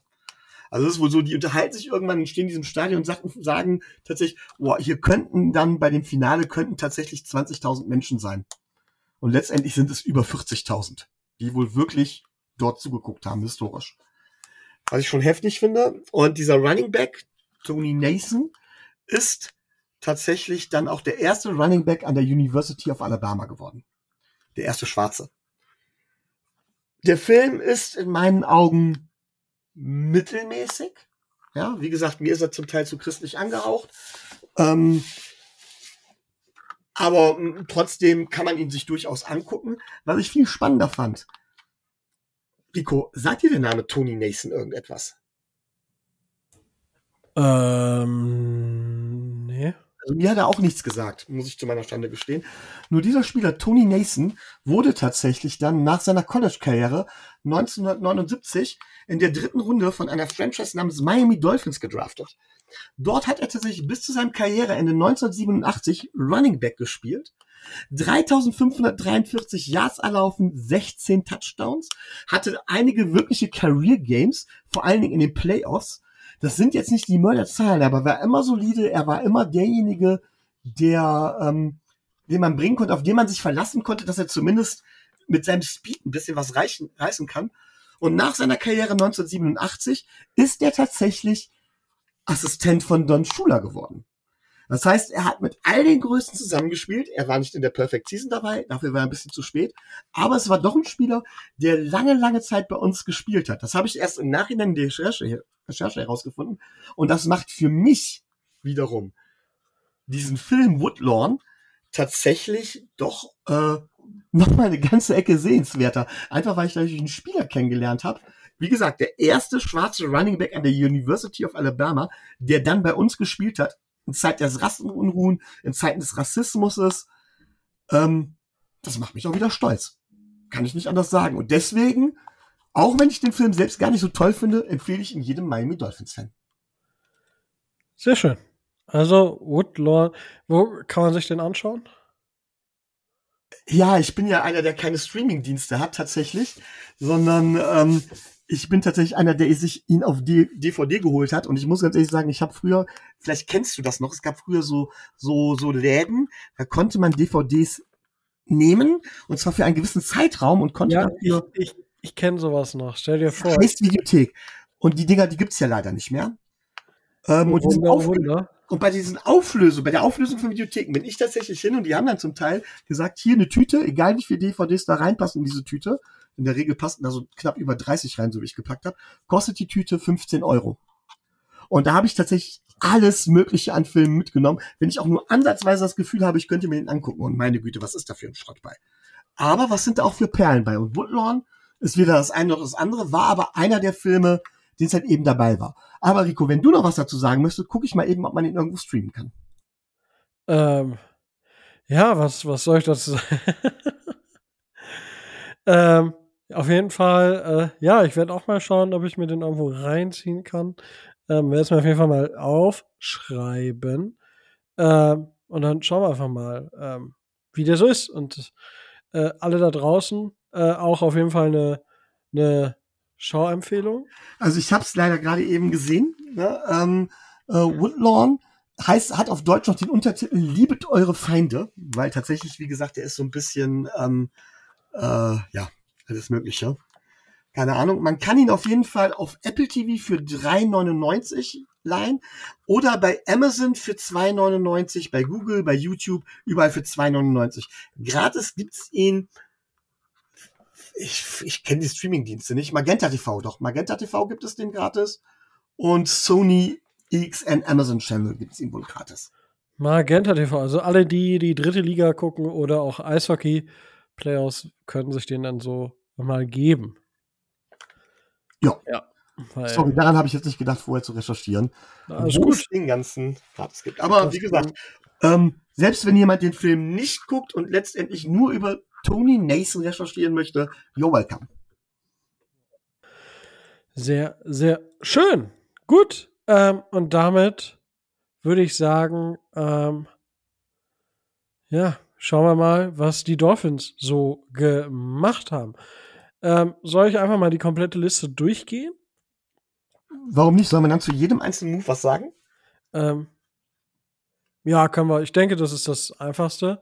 Ähm, erstmal haben wir Mike Pouncey äh, gesigned und wieder ähm, entlassen, oder er hat retired. Bitte an dieser und, Stelle bitte Jubel einspielen.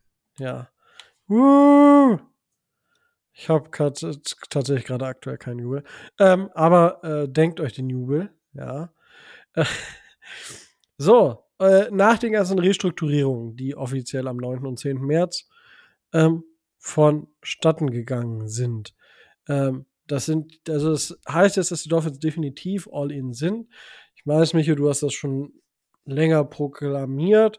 Es gab immer noch so ein kleines Fenster, was man sich offen gehalten hat.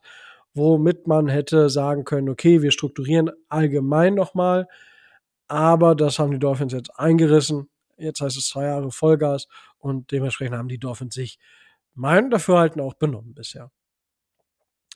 Wir haben am 10. März Seven Ahmed wieder geresigned für 1,45 Millionen im Jahr. Micho. Ja, wie gesagt, Running Backs sind in meinen Augen sowieso relativ austauschbar. Saman Ahmed hat seine Rolle als, als Running Back Nummer drei tatsächlich dementsprechend ausgefüllt. Er ist eingesprungen, konnte mal hier und da mal ein Yard erlaufen. Alles gut für das Geld, in meinen Augen No-Brainer. Ja. So, dann kam der äh, Jalen Ramsey Trade, da haben wir, glaube ich, schon drüber gesprochen. Meine ich zumindest. Ähm, ich bin mir jetzt tatsächlich gar nicht sicher. Ähm, ich meine, wir haben einzeln darüber gesprochen. Das kann natürlich sein. Ähm, aber ja, die Dolphins in dem, haben. In dem tollen, in dem tollen äh, 15, in der tollen 15-Minuten-Aufnahme mit Corona-Kopf, wo ich dann versehentlich das, das, das Intro mitten im Satz nach vier Minuten oder sowas eingespielt habe. Sorry dafür. ähm, ja, ich habe ich hab ein bisschen länger gemacht, äh, alleine tatsächlich. Ähm, Jane Ramsey haben sich die Dolphins geholt, haben den Vertrag restrukturiert und haben dafür den ihren Pick aus der dritten Runde, Pick Nummer 77 und Tyden Hunter Long äh, dafür ähm, ja, abgegeben. Ich meine, Hunter Long, Micho, wir haben lange hin und her diskutiert, was, was mit ihm wohl ist und so weiter und so fort. Ja, was man sagen kann, äh, es war nicht mehr viel. Ja, und wenn man sich den Vertrag von Jane Ramsey anschaut, dann haben die Dolphins dieses Jahr 4,1 Millionen und nächstes Jahr 28,5 Millionen im Cap-Hit. Ähm, Dead Cap müssen wir nächstes Jahr nicht drüber sprechen. Das ist höher als das, was, ähm, was er verdienen würde. Dafür hat man nach 20, äh, zum Jahr 2025 kann man ihn quasi abgeben. Ähm, und dementsprechend würde man 19,5 Millionen ungefähr sparen, weil man würde 3 Millionen Dead Cap schlucken und 22,5 Millionen Capit hätte er. Ja, ähm, Jalen Ramsey, für mich immer noch ein Top 5 Cornerback, zumindest die letzten zwei Jahre. Und wenn ich jetzt davon ausgehe, dass die Dolphins ähm, äh, mit Xavier Howard einen Cornerback haben, der wieder fit wird, weil es ist ja Fakt, dass er die ganze Saison mit einem ähm, ja, mit einem äh, gestauchten oder halt mit einem verletzten Knöchel gespielt hat. Ähm, dementsprechend, ja, weiß ich nicht. Ähm, für mich ist das jetzt im, im Defensive Backfield äh, eine sehr, sehr, sehr, sehr saubere Sache, Micho. Ähm, ich meine, du hast ja auch schon ein bisschen was dazu gesagt. Der Preis ist reasonable für den Vertrag. Ähm, Dolphins sind sehr, sehr gut damit weggekommen und unterstreichen damit eigentlich, dass sie all in sind. Also das ist das, was dieser Move für mich nochmal ähm, unterstrichen hat. So würde ich das beschreiben. Ja, sehe ich, seh ich so ähnlich. Also unsere Defense, also unsere Secondary ist damit in meinen Augen komplett gefixt. Meiner Meinung nach wird Jalen Ramsey Cornerback Nummer, Nummer 1 sein. Ähm, und wir dürfen nicht vergessen, ja, er ist vielleicht nicht mehr ganz auf dem Niveau wie, oder war im letzten, so muss man sagen, auf dem, im letzten Jahr nicht ganz auf dem Niveau wie sein, in seinen besten Jahren, aber immer noch ein super Quarterback. Und ja, der Drop-Off kann bei Cornerbacks, gerade bei Cornerbacks, sehr, sehr schnell kommen. Aber ich glaube, dass Jalen Ramsey da echt noch was im Tank hat. Ähm, ansonsten dürfte man nie einen Cornerback holen. Der Preis ist in meinen Augen äh, mehr als gerechtfertigt. Hunter Long, ich kann dir sehr genau sagen, was mit Hunter Long war. Hunter Long war ein Bast. So. Leider Gottes. Ich hatte mir mehr von ihm erhofft. Ähm, hat er einfach nicht, hat er einfach nicht auf, auf den Platz bringen können. Und Xavier Howard, ja, hat letzte Saison angeschlagen gespielt, hat generell, weiß man, auch da gilt wieder die Frage, wie gut kommt er von der Verletzung zurück, wie lang hält das Ganze? Ich weiß, das ist alles so eine Geschichte, wo man nicht hundertprozentig ähm, ja, wissen kann, wie es ausgeht. Aber mal ganz ehrlich, Jane Ramsey, Xavier Howard, Jevon Holland, ja, um, da haben wir schon so ein paar richtige Ballhawks hinten, die dementsprechend die Passfenster hinten schon zumachen können. Vor allem, wenn wir dann denken, dass wir dann noch einen Kader Kahoo haben, den, da wirst du mit Sicherheit gleich auch was zu sagen, und Nick Needham. Also meiner Meinung nach ist die Secondary jetzt wieder erstklassig besetzt aber wir sind gar nicht mehr so sehr auf diese erstklassige Secondary angewiesen. Das heißt aber wiederum, dass unsere Defense so flexibel ist, so reagieren kann und im Prinzip auch in Endspielen tatsächlich richtig, richtig gut mithalten kann. Äh, dass allein diese Verpflichtung von Jalen Ramsey, all in, keine Frage, weiß ich, sage ich ja schon länger, aber uns tatsächlich auch qualitativ deutlich nach vorne bringt. Auf der defensiven Seite macht es, glaube ich, mehr Sinn, als wenn wir jetzt einen, ähm, ach, hilf mir doch, der Spieler, der zuletzt immer als Super Bowl, als, als Closer immer von den, von den verschiedenen Teams geholt wurde. Von den Rams und auch dann letztendlich jetzt von den Sue Bills. Nochmal? Sue? Nee. Linebacker, hat bei den Broncos früher gespielt. Mir fällt der Name ja. gar nicht an. Das ist zum, Entschuldigung, zum ähm, Übergeben. Äh, oh, es war nicht die Marcus Ware, nein. War auch im, im, im, im, im, im Super Bowl MVP damals mit den Broncos, äh, mit Peyton Manning. Ähm, ja, ich weiß, wen du meinst. Ach, verdammt, Wie heißt denn? Schreibt in die Kommentare. Ähm, ich da jetzt nicht drauf komme, nervt mich kolossal. Aber du weißt, was ich meine. Ähm, und tatsächlich glaube ich, dass, Jalen, dass der Jalen Ramsey-Transfer uns tatsächlich mehr bringt. Deutlich mehr, als so einen Spieler zu holen. Ähm, das ist einfach eine phänomenale Verpflichtung in meinen Augen. Und für den Preis, da ziehe ich den Hut vor Chris Greer. Also, Von da muss Miller. man sagen, Respekt.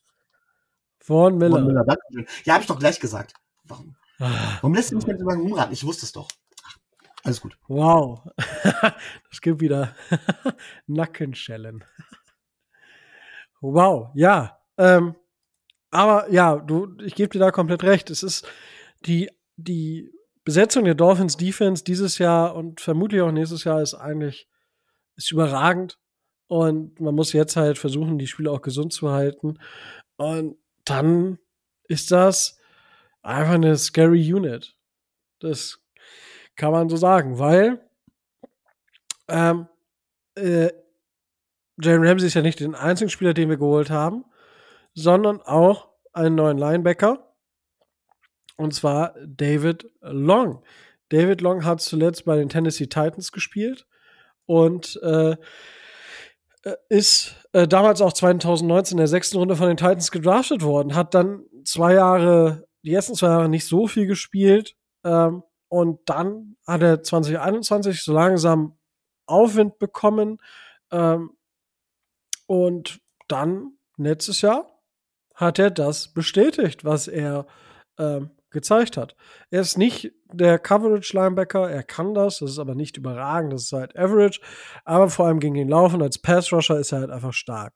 Und äh, das ist eben genau das, was, was man von einem Off-Ball-Linebacker will. Und dementsprechend, ähm, ja, ist er quasi für die Seite oder beziehungsweise für die, äh, für als Partner von Jerome Baker genau die richtige, in, ähm, richtige Waffe, in einem Vic Fangio Scheme für meinen Dafürhalten. Und wie gesagt, für ähm, zwei Jahre für 11 Millionen, das ist ein absoluter Schnapper von dem, was manche Leute für ihn projected haben. Micho. Ähm, sehe ich genauso. Also vor allen Dingen ganz wichtig ist, ja, es ist kein Cover-Linebacker, ja, und da habe ich auch schon Sachen gelesen, wie von wegen, äh, warum denn Off-Ball-Linebacker hier? was soll das und hin und her. Wo ich ganz klar sage, äh, wir brauchen gar keinen Coverlinebacker, nicht mit dieser Secondary. Und das Vic Fangio Scheme, da hast du vollkommen recht, basiert halt eben darauf, dass das Scheme hinten tatsächlich two, two Safeties high, also hinten die Big Plays verhindert werden und vor allen Dingen ähm, in der Mitte Bend Don't Break gespielt wird. Das heißt von wegen, lass sie drei Yards machen, aber nicht mehr. Das heißt kurze Pässe die kommen dann meinetwegen auch an, auch gerne kurzer Pass auf die Tight Ends, aber nach dem Catch machen die halt keinen Inch mehr. Keinen Inch mehr, Hard-Tackling Linebacker, die dann wirklich zugehen. Und eins muss man sagen, äh, David Long ist jetzt vielleicht nicht der Cover-Linebacker, aber er hat einen ziemlichen Speed für einen Aufbau-Linebacker. Das heißt, der kann Lücken schließen ohne Ende. Und sich da, Jerome Baker ist jetzt auch nicht der langsamste, da abzuwechseln, dann noch im Vergleich zu unserer D-Line, auch wenn wir nicht mehr ganz so blitzheavy sind, wissen die Quarterbacks vorher wahrscheinlich nicht, aus welcher Richtung der Druck kommt, weil das haben, können wir jetzt wieder perfekt machen. Ähm, wenn man sich dann wieder zurückfallen lässt, Blitze antäuschen lässt und so weiter und so fort, ähm, mit einem guten DC, wie wir ihn haben, sollte da viel machbar sein. Und ich halte David Long halt eben auch für ein perfektes Puzzlestück-Verpflichtung für unsere Defense. Sehr, sehr schön, ja. Dann, nachdem wir David Long gezeigt haben, haben wir mit Duke Riley für 5 Millionen für zwei Jahre verlängert. Duke Riley, Outside Linebacker, auch Special Teamer und hat tatsächlich immer wieder Spielzeit bekommen. Ähm, war letzte Saison auch in der einen oder anderen Situation da, wo wir ihn gebraucht haben. Für mich ja einer für die Breite, wo man weiß, was er kann und grundsolider Spieler und gerade wie gesagt für Special Team auch immer sehr gefragt. Micho. War ja letztes Jahr eine ganz große Schwäche von uns, Special Team. Und ähm, ja, ich glaube, du hast alles gesagt. Dankeschön. Dann darfst du ja. gerne was da. Ja? Ja, nee, nee. Ich höre dir zu, gespannt. Also, danke. Ja. Äh, dann darfst du aber dazu was sagen, dass wir äh, Jeff Wilson und Raheem Mostert verlängert haben.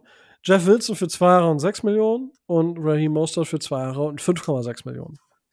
Ach, ganz ehrlich, ja, Running Backs doesn't matter oder was auch immer. Äh, Preis kann man sich drüber streiten, ist vielleicht eine halbe Million jedes Mal zu hoch. Auf der anderen Seite haben wir gerade in Wilson ja auch äh, Trade-Masse, also Picks investiert gehabt. Von daher ist es okay. Problem ist, beide haben es nicht geschafft, die gesamte Saison über gesund zu bleiben, weswegen wir dementsprechend auch Backups brauchen. Und ähm, ich glaube, in dem System, was wir haben, bringen die beiden genau die individuelle Qualität mit, die man auch braucht, um in dem System zu bestehen. Nämlich so viel individuelle Qualität ist das gar nicht. Und ähm, dementsprechend ist der Preis ja okay. Ist wirklich okay. Es ist jetzt kein super Schnapper oder sowas, aber es ist jetzt auch nichts Dramatisches. Sie kennen das System. Ich bin froh, dass es halt eben nicht ein Saquon Blackley oder ein Ezekiel Elliott wurde. Aber glaubst du, dass die Dolphins sich irgendwie noch einen, noch einen Running Back holen? Also Ezekiel Elliott wäre ja auf dem Markt. ich mit einem Nein drauf. Wozu? Wir haben jetzt vier Running Backs, die haben alle ihren Wert bewiesen, ja. Ähm, warum sollten wir noch mehr investieren?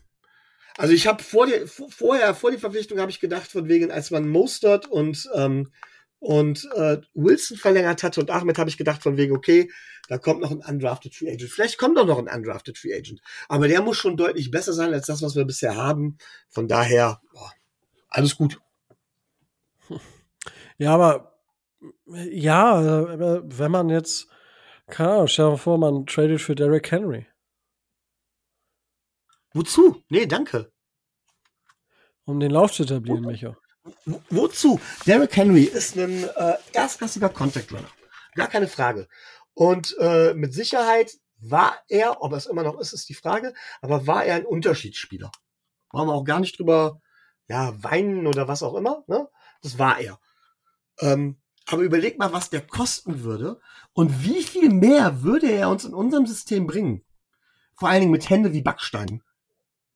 Wenn die paar Spiele nicht zu gebrauchen. Und ein ja. hervorragender Blocker ist er auch nicht. Also von daher, nee, wozu?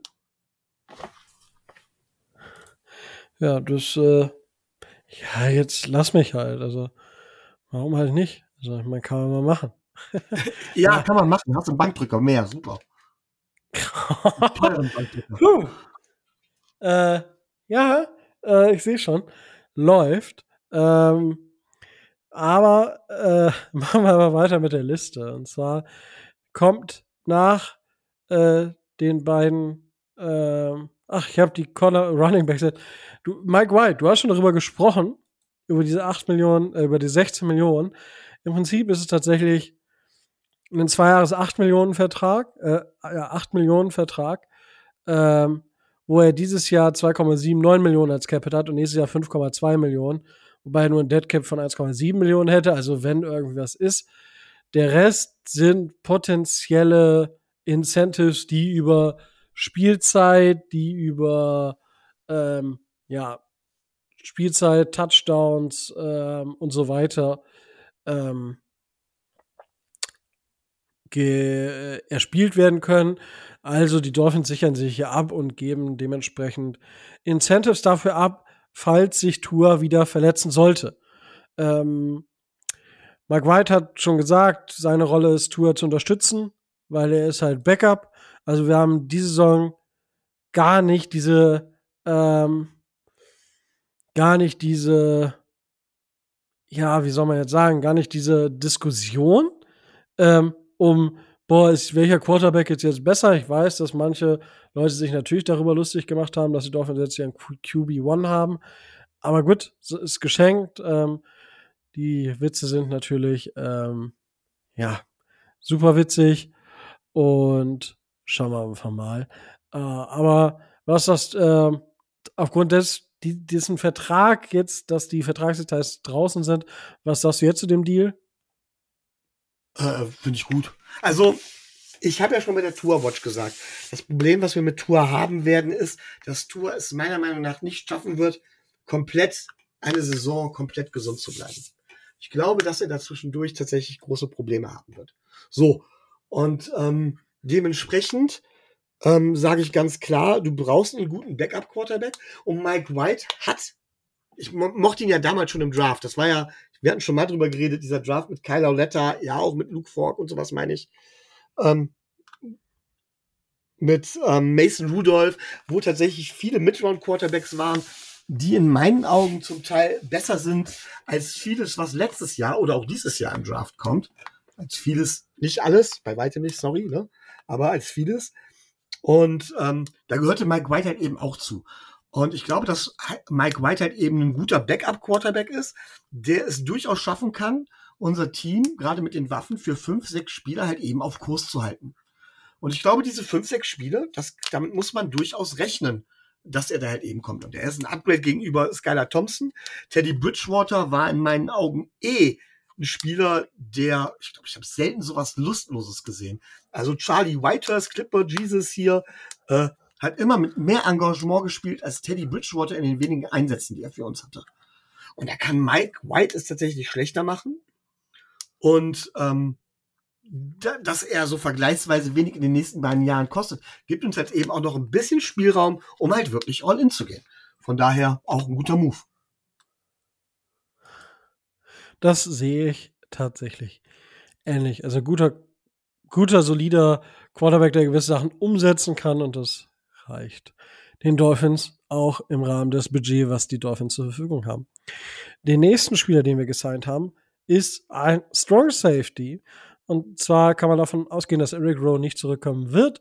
Und die Dolphins haben sich Deshaun Elliott oder die Dienste von Deshaun Elliott gesichert, der ähm, zuletzt bei den Detroit Lions gespielt hat und dort davor ähm, ein Sechstrunden-Pick seit äh, 2018 war von den Baltimore Ravens und dort die ersten drei Jahre seiner oder ersten vier Jahre seiner Karriere gespielt hat, weil 2018 hat er keinen einzigen Snap gespielt. 2019 ein bisschen und seitdem 2020 hatte er seinen Breakout mit tatsächlich über ähm, über 1100 Snaps. Das ist schon massiv. Und letzte Saison hat er wieder auf sehr solidem Level gespielt. Ist für mich ein grundsolider Spieler, der in der Rotation spielen kann, weil der Strong Safety wird vermutlich von Brandon Jones, der sich ja leider verletzt hat, hatte in der letzten Saison, ähm, ähm, besetzt sein. Aber man braucht natürlich gute Rotational Player und die Sean Elliott ist ein Spieler, der das Feld äh, abdecken kann, aber eben im Vergleich auch zu ähm, zu Jevin Holland einfach auch im, im äh, oder öfter auch im Slot oder in der Box spielen wird. Und äh, für mich auch ein Spieler, der einfach ähm, die, die Tiefe unterstützt und ähm, dabei auch tatsächlich nur 1,77 Millionen Euro kostet. Äh, Dollar, entschuldigt. Entschuldigt. Ähm, Micho, mehr als ein, mehr als ein äh, Rotational Player? Äh, ja, ja. Also Brandon Jones mag ich. Da brauchen wir überhaupt nicht drüber diskutieren. Wir haben ihn, äh, ist, ist ein guter Spieler, von der, der über den Erwartungen gespielt hat und das ist oder performt hat. Er ist halt kein Spitzenspieler, aber genau das, was wir brauchen, solide. Und das ist Deshaun Elliott auch. Er bringt Erfahrung mit. Wir wissen nicht, wie Brandon Jones halt eben von seiner Verletzung zurückkommt. Meiner Meinung nach ein Spieler derselben Qualität, der dir einfach viel mehr Möglichkeiten gibt, auch gerade zu dem Preis. Perfekte Verpflichtung und vor allen Dingen, wenn man bedenkt, ich war nie ein großer Eric Rowe-Fan. So innerlich feiere ich das ein bisschen. Ähm, ja, von daher herzlichen Glückwunsch. Auch diese Verpflichtung finde ich hervorragend. Es ist selten, dass ich das alles so lobe, ne? Komm, mir ist mir selbst schon unheimlich. Ja, irgendwie, weiß ich nicht, müssen wir langsam, weiß ich nicht, was machen. Also es geht ja eigentlich so nicht weiter mit dir. Kuschelkurs, ne? Ja, schlimm. Schlimm, schlimm, schlimm. Ähm, ja, weil ich meine, man kann halt viel über die, über diese ganze Verpflichtung sagen, aber es sind halt alles ähm, Verpflichtungen am unteren Qualitätsrand und zwar jetzt auch, oder halt am, äh, im Backup Rotational Player, die aber halt alle Low-Budget-Verträge äh, unterschrieben haben. Jerome Christian haben wir zum Beispiel, den Tackle haben wir auch geresigned für 1,08 Millionen Dollar und wird bei uns hoffentlich nur eine Backup-Rolle spielen und nicht, dass er nachher wirklich eingesetzt wird. Mhm. Aber da wird man dann mehr sehen. Und äh, auf der anderen Seite haben wir dann aber auch noch Eric Sorbert äh, gesigned. Tight End, der von den ähm, von den Denver Broncos gekommen ist. Ähm, ja, Micho, ähm, Tight End ist ja so eine Position, die bei uns jetzt noch nicht ganz so pralle besetzt ist, würde ich fast sagen, weil uns fehlt so ein bisschen was, oder? Und dementsprechend, ähm, ja, hat man da jetzt wen gesigned. Ähm, wie siehst du die Verpflichtung? Ähm, bitte, bitte nicht schlagen, aber ich mag die Verpflichtung. Ähm, ich finde, wir haben auf Tight End mit Mike Gesicki lange Zeit einen Fehler gemacht, weil Mike Gesicki halt eben nicht wirklich ein Tight End ist sondern halt Big Slot Receiver. Und da war er jetzt auch nicht absolute Erstklasse, Erstklasse, muss man sagen.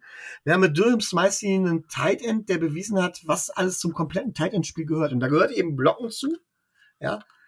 Ähm, was sowohl im Passspiel als auch im Laufspiel wichtig ist. Dazu gehört dazu auch Fang und Durham Smythe hat bewiesen, dass er das kann. Und Sobert gehört zu der gleichen Qualität. Er kann beides, man kann beides. Und ähm, genau das ist das, was wir eigentlich in dem Team, im System von, von, von Mike McDaniel brauchen. Wir brauchen keinen Big Slot, der, dem man den Ball zuwirft und der den Ball dann auch in 50 Prozent der Fälle vielleicht fängt. Ja, sondern wir brauchen Spieler, die halt blocken, die ihre Rolle im System ausfüllen können und dementsprechend sowohl Yards after Catch ermöglichen, als auch Läufer ermöglichen, da die entscheidenden Yards rausholen, aber in Fällen auch mal einen Pass fangen können. Das heißt von wegen, die Defense muss immer, die gegnerische Defense muss immer alles auf alles gefasst sein. Ein Tight End halte ich neben Quarterback für die komplexe Position auf dem Feld, weil du halt eben zig verschiedene Dinge können und lernen musst. Und wenn du halt nur eine Sache kannst, dann bist du halt wie ein Quarterback, der nur laufen, aber nicht passen kann. Ja, einseitig eindimensional. Das funktioniert nicht und Eric Sorbert ist halt eben nicht eindimensional. Natürlich ist er nicht flashy. Ja. Und er ist auch kein Spieler der Qualität eines Travis Kelsey oder sowas. Und ja, wir haben jetzt quasi, ich weiß gar nicht, haben wir nur zwei Tight Ends? Ich meine ja. Ähm, das heißt, unser Tight End Room ist noch dünn. Aber Saubert und Smythe zusammen sind schon mal solide im, im, im Tight End Room. Und ich würde mich nicht wundern, wenn dann im Draft noch einer hinzukommt ein vielseitiger. So einer wie Hunter Long einer werden sollte. Ja. Ähm, das ist, dementsprechend ist das ein bisschen schade, dass Hunter Long das nicht geworden ist. Aber endlich haben wir auch die Geschichte mit, mit, mit äh, Gesicki erledigt. Nicht, dass ich jetzt sagen will, oh, wir hätten Mike Gesicki nicht draften dürfen oder was auch immer. Das meine ich gar nicht. Aber der Franchise-Tag war halt einfach zu viel. Und da ist Sobert halt einfach in meinen Augen ein Oh, und jetzt werde ich wieder böse, böse Kommentare höre, höre ich jetzt schon, dass es böse Kommentare gibt, die ich kassieren werde. Als Tight End ist Zaubert besser als Mike Gesicki und er kostet aber deutlich weniger. Ja, ich, ja, ich weiß nicht. Also, wie gesagt, ich sehe Smythe bei weitem nicht da, wo du ihn siehst. Und auch Saubert ist für mich jetzt keine Lösung. Und ach, das ist, ja, ich, äh, ich weiß es nicht.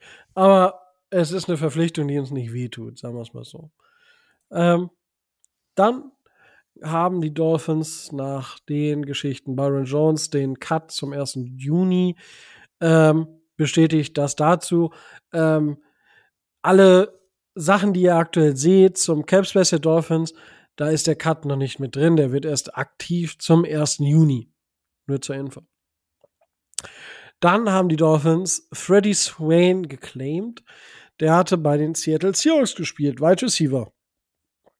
Michael, möchtest du da was zu sagen oder? Äh, das ist tatsächlich ein Spieler, wo ich sage, ja, sagt mir jetzt nicht wirklich was. Würde mich überraschen, wenn da wirklich, äh, wenn da wirklich was Positives bei rauskommt.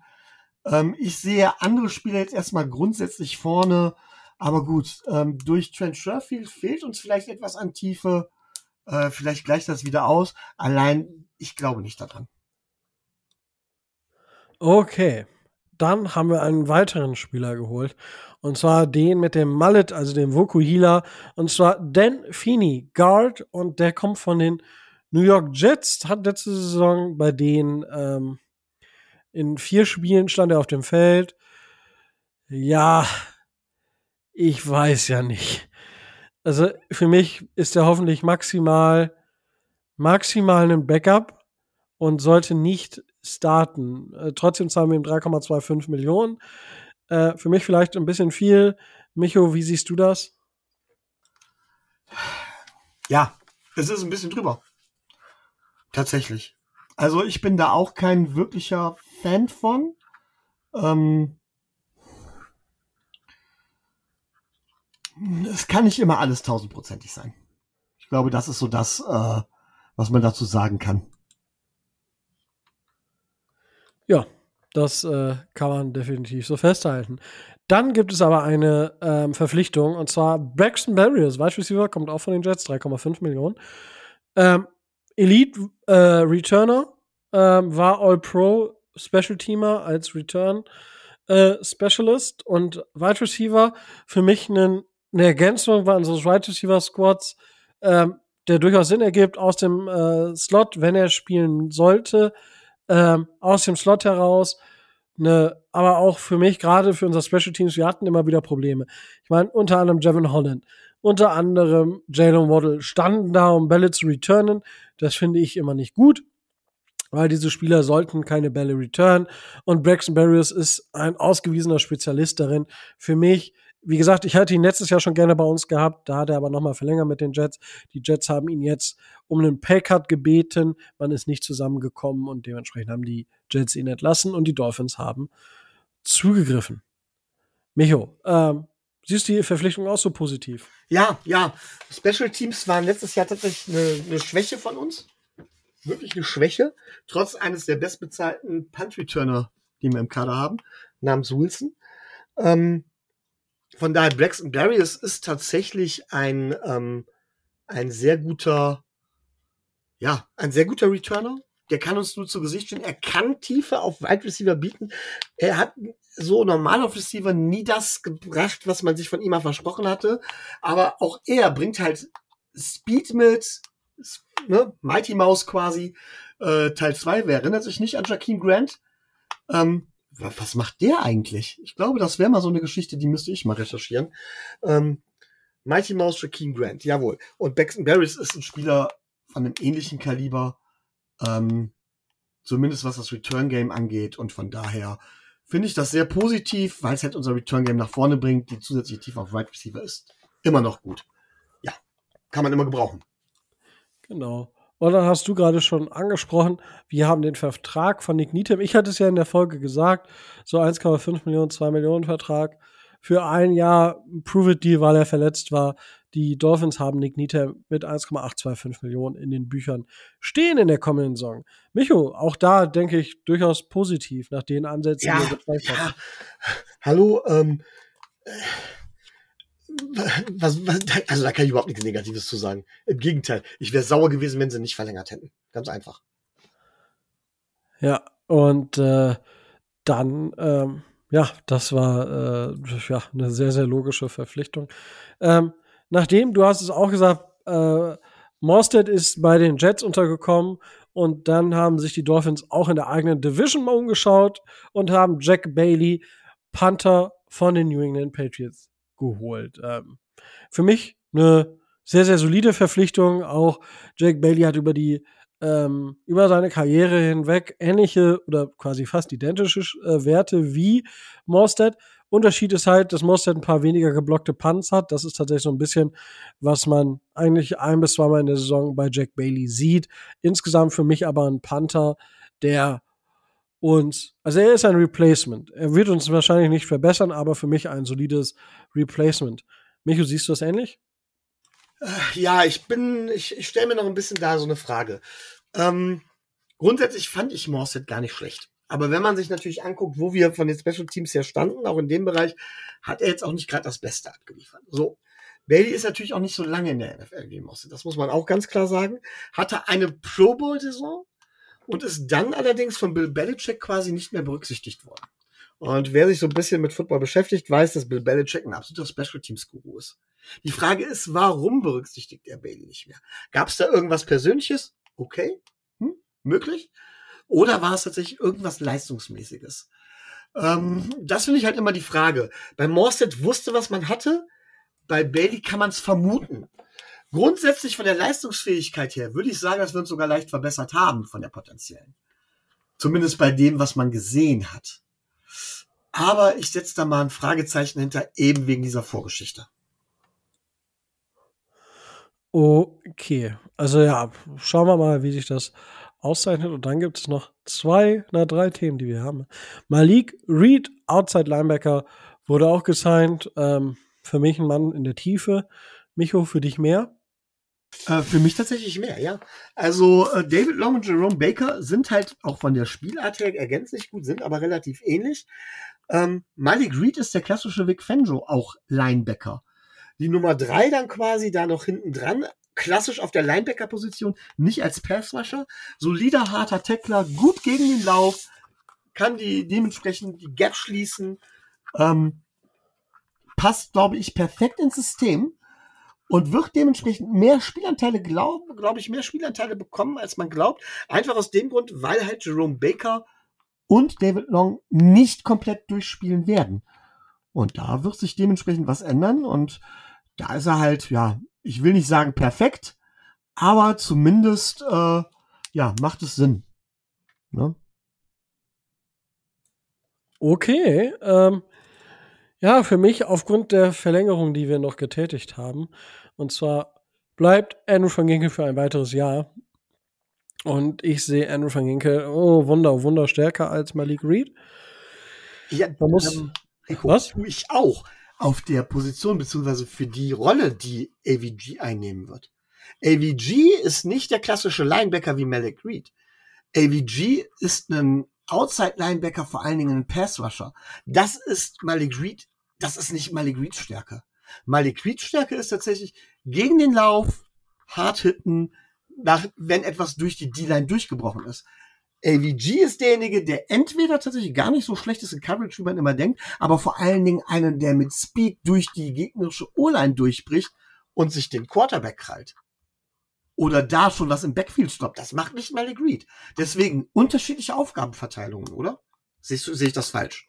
Also, Malik Reed hat schon den Großteil seiner, seiner Snaps im Pass Rush gespielt. Und nicht gegen den Lauf. Okay, so. dann sehe ich das tatsächlich falsch.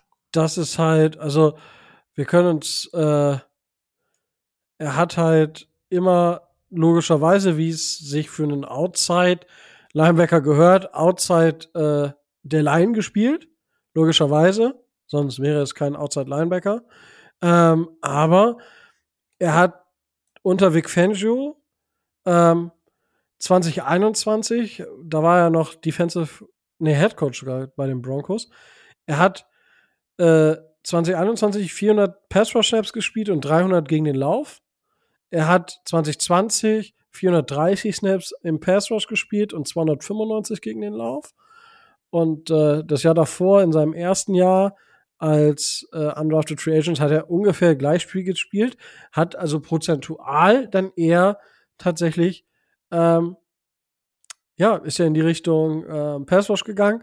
Und auch letztes Jahr bei den Steelers hat er 224 Pass Rush Snaps zu 145 ähm, Run Defense Snaps gespielt. Ähm, und äh, das bei Van Ginkel, ähm, er hat halt insgesamt weniger Snaps gespielt.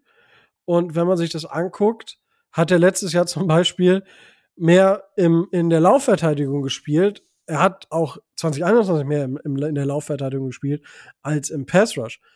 Also die Rollen sind halt so ein bisschen anders verteilt und ich sehe das auch so, weil Andrew van Ginkel hat einen unglaublichen vertikalen Speed und diesen Speed im Laufspiel einzusetzen oder halt im Short Passing gegen das Short Passing Game. Das ist ja das, wo wir Andrew van Ginkel immer wieder gesehen haben. Und auch Andrew van Ginkel ist besser darin geworden, äh, Play Action und solche Geschichten zu identifizieren. Das war in diesem Jahr oder in der letzten Saison auch besser als davor. Ähm, und dementsprechend bin ich gespannt, nachdem er 2021 ja über acht oder gerade so 800 Defensive Snaps gespielt hat, hat er letztes Jahr 333, Prost, ähm, Snaps gespielt. Ich bin gespannt, ob er dieses Jahr wieder mehr spielen wird in der Defense allgemein. Ähm, ist für mich aber ein Spieler, der beides, also der sowohl den Pass Rush als auch die, den Lauf stoppen kann. Und dementsprechend für mich halt der präferierte Spieler in beiden Situationen. Aber auch da, ich bin halt biased, ähm, muss ich einfach so zugeben, ähm, weil Andrew van Ginkel und ich freue mich einfach, dass wir den wieder dabei haben und er ist halt einfach ein Beast, was Special Teams angeht. Und ähm, für mich, ich habe mich richtig gefreut, dass wir ihn verlängert haben und ich hoffe, dass, dass wir ihn nicht nur für ein Jahr verlängert haben, sondern vielleicht danach auch länger. Aber das Problem wird sein, dass wir in zwei oder in, in drei Jahren sozusagen in Rebuild vermutlich vor der Tür stehen haben. Und ja, dann schauen wir mal. Aber Andrew van Ginkel für mich etwas über dem Niveau von ähm, Malik Reed. Ähm, aber das kann man sicherlich auch anders sehen. Ähm, Malik Reed hat vielleicht ein bisschen die Edge in der Coverage. Das ist das, was äh, Andrew van Ginkel nicht so kann. Da könnte man vielleicht eine Diskussion aufmachen, aber andererseits hat Malik Reed nicht viel in der Coverage gespielt. Dementsprechend Köpfi gesprungen. Ich denke, beides sind Spieler, die ähm, den Quarterback auch mal im Auge haben können und ja, gerade in vielen Short-Passing-Game-Situationen vielleicht zum Einsatz kommen. So würde ich das beschreiben bei also, den beiden. Also ganz klar, keine Sorge. Ähm, du bist nicht unbedingt biased, weil ich finde, ich mag AVG auch total. Also, und also, ähm, ich, ich bin biased, das weiß ich. Deswegen ja, aber ich mag ihn auch total. Und ich würde auch sagen, wenn ich die Wahl hätte zwischen Malik Reed und AVG, würde ich äh, AVG nehmen. Vielleicht bin ich dann auch biased. Ähm, ich habe halt Malik Reed etwas anders gesehen. Kann aber auch sein, weil ich mich nicht ausreichend beschäftigt habe, dass ich da komplett falsch liege. Und wenn es wirklich ist, dass die beiden Spieler quasi dieselben Aufgaben haben, würde ich allein schon aus persönlichen Gründen dadurch AVG bevorzugen. Ganz klar. Wir schauen einfach mal, ähm, was es am Ende gibt. Und äh, dann ist es quasi noch eine Sache, die die Dolphins gemacht haben. Und zwar haben die Dolphins jetzt ganz offiziell die Fifth-Year-Option von Tua Tagovailoa gezogen. Ähm, in der Situation, in der wir uns befinden, Micho, No-Brainer, oder? Ja, was willst du sonst machen? Also, du hast damit Tour, du hast ja auch das Tour-Fenster geöffnet für die nächsten beiden Jahre. Ähm, war auch richtig, das so zu tun. Alles hervorragend. Ähm, ja, du hast es richtig gesagt, es ist ein No-Brainer. Alles andere wäre dumm gewesen. Ja, ähm, ja, und damit sind die bisherigen ähm, Verpflichtungen ein bisschen durch. Jetzt ist es natürlich, äh, Micho, wo siehst du jetzt noch Verbesserungsbedarf? ist, glaube ich, keine Frage. Ähm, grundsätzlich finde ich die Free Agency, die, die wir gemacht haben, und man hat es, glaube ich, an meinen Kommentaren gehört, richtig, richtig gut. Es ist mir allerdings nicht aggressiv genug und ich sage das selten, aber wenn man den Weg einmal einschlägt, dann geht ihn doch bitte auch konsequent. Das hat man mit Jalen Ramsey getan, das hat man auch mit einigen anderen Verpflichtungen und Verlängerungen getan. Aber in der Offense, die größte Baustelle, die wir haben, die O-Line. Und es waren einige an O-Linern auf dem Markt, die zu vernünftigen Preisen weggegangen sind, die uns wirklich, wirklich weitergeholfen hätten. Nicht unbedingt das oberste Regal, aber das Regal direkt darunter Warum, warum bedienen sich die Dolphins da nicht? Wenn ich, wenn ich all in gehe, und das tun wir gerade, dann muss ich das doch tun. Ey, es wäre ein Tackle und ein Guard, wäre ohne Probleme möglich gewesen. Das hätte locker reingepasst, dann hätte man eben auf Malik Reed oder sowas verzichtet, ja. Und das wäre gut möglich gewesen. Und es hätte unsere Chancen so gewaltig nach oben gebracht. Und das gebe ich tatsächlich als großen Kritikpunkt hin. Und dann habe ich jetzt auch schon gehört, wo Leute sagen, ja, das machen wir im Draft. Ja, wann denn bitte schön? In der vierten Runde? In der sechsten Runde oder undrafted.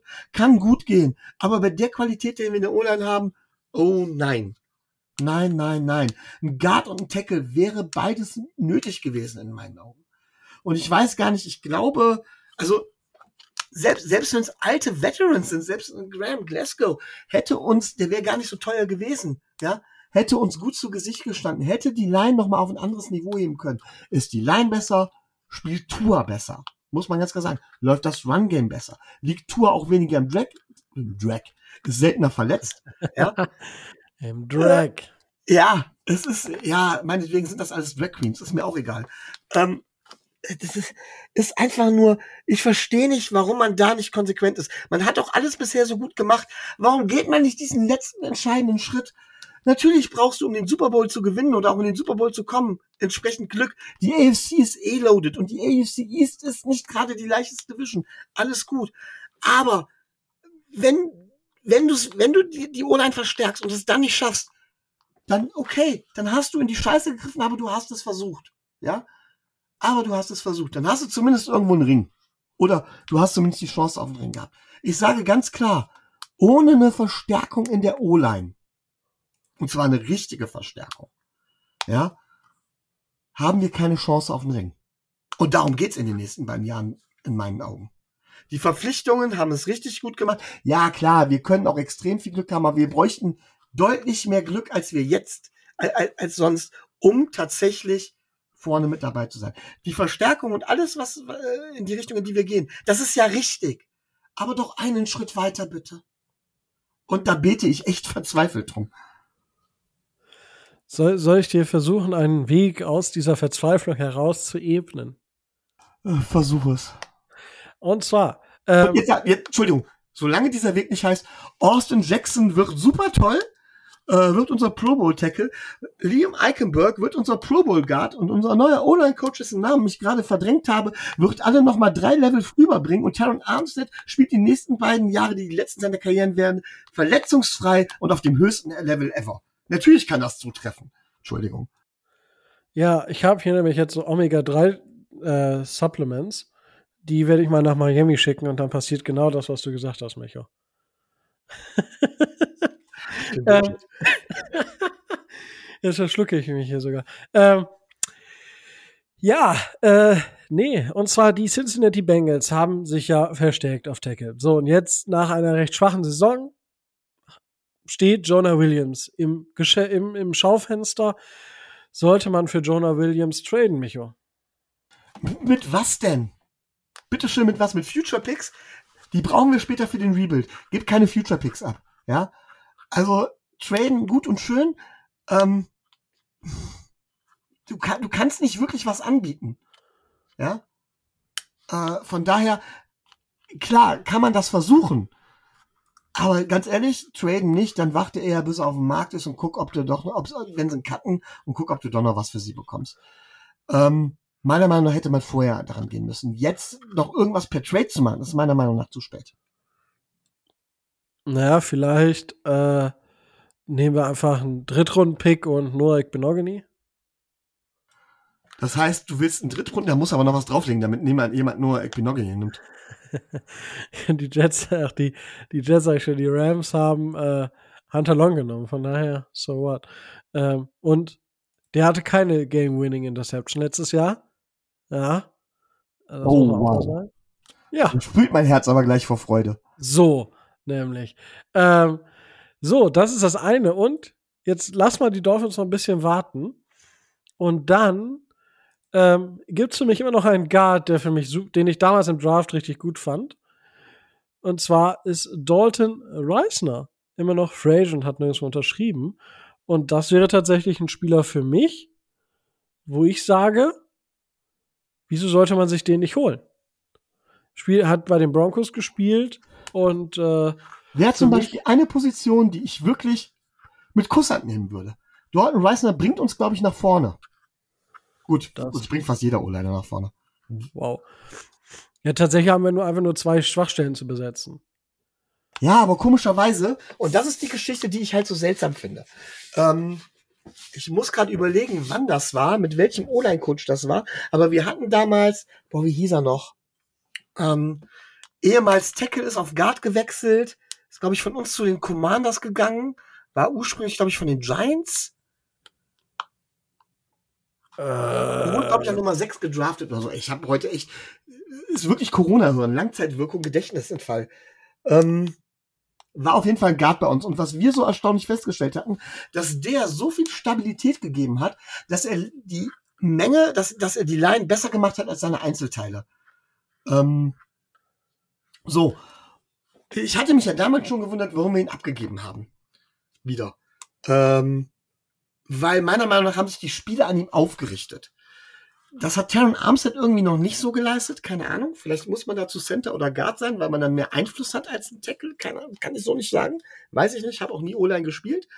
Ähm, aber was mir halt auffällt ist, du sagst es richtig, im Grunde genommen haben wir mit Right Tackle und äh, Left Guard eigentlich nur zwei Schwachstellen zu beseitigen. Beziehungsweise rein theoretisch, wenn wir Wilson auf Guard stellen, sogar rein theoretisch nur, äh, fehlt uns noch ein Center oder so. Wie auch immer. Ja, kann man ja auch drüber streiten, ob, sich, ob das nicht besser wäre. Ist eine lange Diskussion, ist was für die Offseason. Ähm, vielleicht müssen wir da auch mal jemanden mit O-Line-Expertise einladen, mal gucken. Aber Tatsache ist, dass die Line schlechter spielt als die Summe ihrer Einzelteile. Und das kann meiner Meinung nach nicht nur am Coaching liegen, weil Applebaum war zum Beispiel meiner, in meinen Augen auch kein schlechter Coach, sondern das liegt daran, dass die Spieler sich irgendwie nicht aneinander festhalten können, nicht, nicht zusammen eine Einheit haben. Vielleicht liegt es daran, dass neuralgische Positionen fehlen oder was auch immer, aber da liegt noch was ganz schön im Argen, finde ich. Und äh, wir müssen gar nicht unbedingt beide Positionen verstärken. Ähm, es reicht, wenn ein Spieler eine Position verstärkt und der es halt eben schafft, dass die Line wieder besser spielt als ihre Einzelteile. Meiner Meinung nach wäre dafür ein guter Center prädestiniert und Wilson dann auf, auf Left Guard oder sowas stellen. Ähm, ich glaube, das könnte ordentlich helfen. Ähm, dann zum Beispiel, dass zum Beispiel dann halt eben äh, Austin Jackson auf Right Tackle nicht mehr die große Schwachstelle wäre, sondern sich dann an dem Rest irgendwo festhalten könnte. Wobei Robert Hunt vielleicht dementsprechend gar nicht, ja, diese Stabilität bieten kann, weil er auch noch zu jung und zu unerfahren ist. Vielleicht ist das, vielleicht stimmt die Mischung auch nicht. Ist für mich schwer zu greifen. Ich weiß nicht, wie du das siehst. Ja, ich, ich weiß nicht, was man sich verspricht. Also, beziehungsweise, wieso das nicht so einen großen, also wieso das keine Priorität zu haben scheint. Ich, ich wüsste gerne, was, was wir nicht wissen. Also offensichtlich muss es ja da irgendwas geben, was wir nicht wissen, wo man sagt, okay, äh, nee, machen wir nicht oder warum auch immer. Ähm, man könnte auch über Ethan Pocic, ich hatte ja schon über ihn gesprochen, den Center von den ähm, Cleveland Browns, den können wir auch noch holen und dann ähm, Williams wieder auf Left Guard stellen. Das wäre, denke ich, auch eine sehr, sehr gute Option. Also man hat die Möglichkeit, man hat sie bisher nicht genutzt. Ich weiß nicht, äh, ob man, ob man noch wartet, dass das alles günstiger wird oder ich, ich weiß es nicht. Da kann ich einfach nicht zu sagen und schauen wir einfach mal, was genau es wird. Aber ja, ich, ich weiß es nicht. Schauen wir mal. Äh, ja, so, äh, ja, schauen wir einfach mal, ähm, wie, wie es am Ende, was wir am Ende für eine O-Line dort stehen haben werden. Aber bisher ist das ähm, noch nicht zufriedenstellend, um das mal sehr, sehr nett auszudrücken. Aber gut, ähm, gibt es sonst noch was, was du loswerden möchtest? Nein. Außer, Also äh, außer vielleicht nochmal die Nachricht an alle, die sich wundern, warum sind wir nur zu zweit? Wir haben doch um Hilfe gebeten, gab es da niemanden? Doch, es gab Leute und da sind wir auch sehr, sehr dankbar für. Und wie ich das letztes Mal schon leicht erwähnt habe, wir sind gerade dabei, äh, mit den Leuten in Kontakt zu treten, die uns ihre Hilfe angeboten haben. Schon mal vielen Dank und ich hoffe bei einigen herzlich willkommen und äh, zu gucken, dass wir das alles dementsprechend vernünftig in vernünftige Bahnen lenken, so dass ihr demnächst auch regelmäßig guten Content von uns bekommen könnt. Guten, endlich mal guten Content. Ne? Ja, bisher sind wir ja eher mit schlechtem Content unterwegs, oder wie siehst du das? Wenn ich, wie, wie gesagt, so, so, so lustige Geschichten, die mitten im Satz erscheint, das Intro vier Minuten nach Beginn der Folge. Passiert, aber ich überlege, es sind ja schon fast vier Jahre. Äh, aber ja, ähm, also die Leute haben schon oder hören teilweise jetzt noch von uns. Das halt, Teil hat halt Tobi geschrieben, Teil mir. Dementsprechend ist das so ein bisschen zeitlich versetzt. Aber wir werden auf jeden Fall in den nächsten Wochen, werdet ihr neue Stimmen hören und äh, vielleicht auch noch was darum zu, aber das werden wir dann nochmal mit allen besprechen. Dafür danke auch nochmal für euer Vertrauen, für euer, auch die Lust, die ihr gezeigt habt, jetzt schon gezeigt habt, hey, dass, dass ihr da Bock habt, hier auch Teil des, des Dolphins Drives, aber halt der aktiven Dolphins äh, Szene, der Dolphins Community zu sein. Einfach cool, äh, freut mich und jetzt schauen wir einfach weiter. So, ähm, dann war es aber jetzt schon. Ich meine, knapp unter den zwei Stunden erstmal geblieben. Ähm, und nächste Woche wird es vielleicht noch ein bisschen Free Agency und sonstige News geben. Und dann geht es alle auch schon auf den Draft los.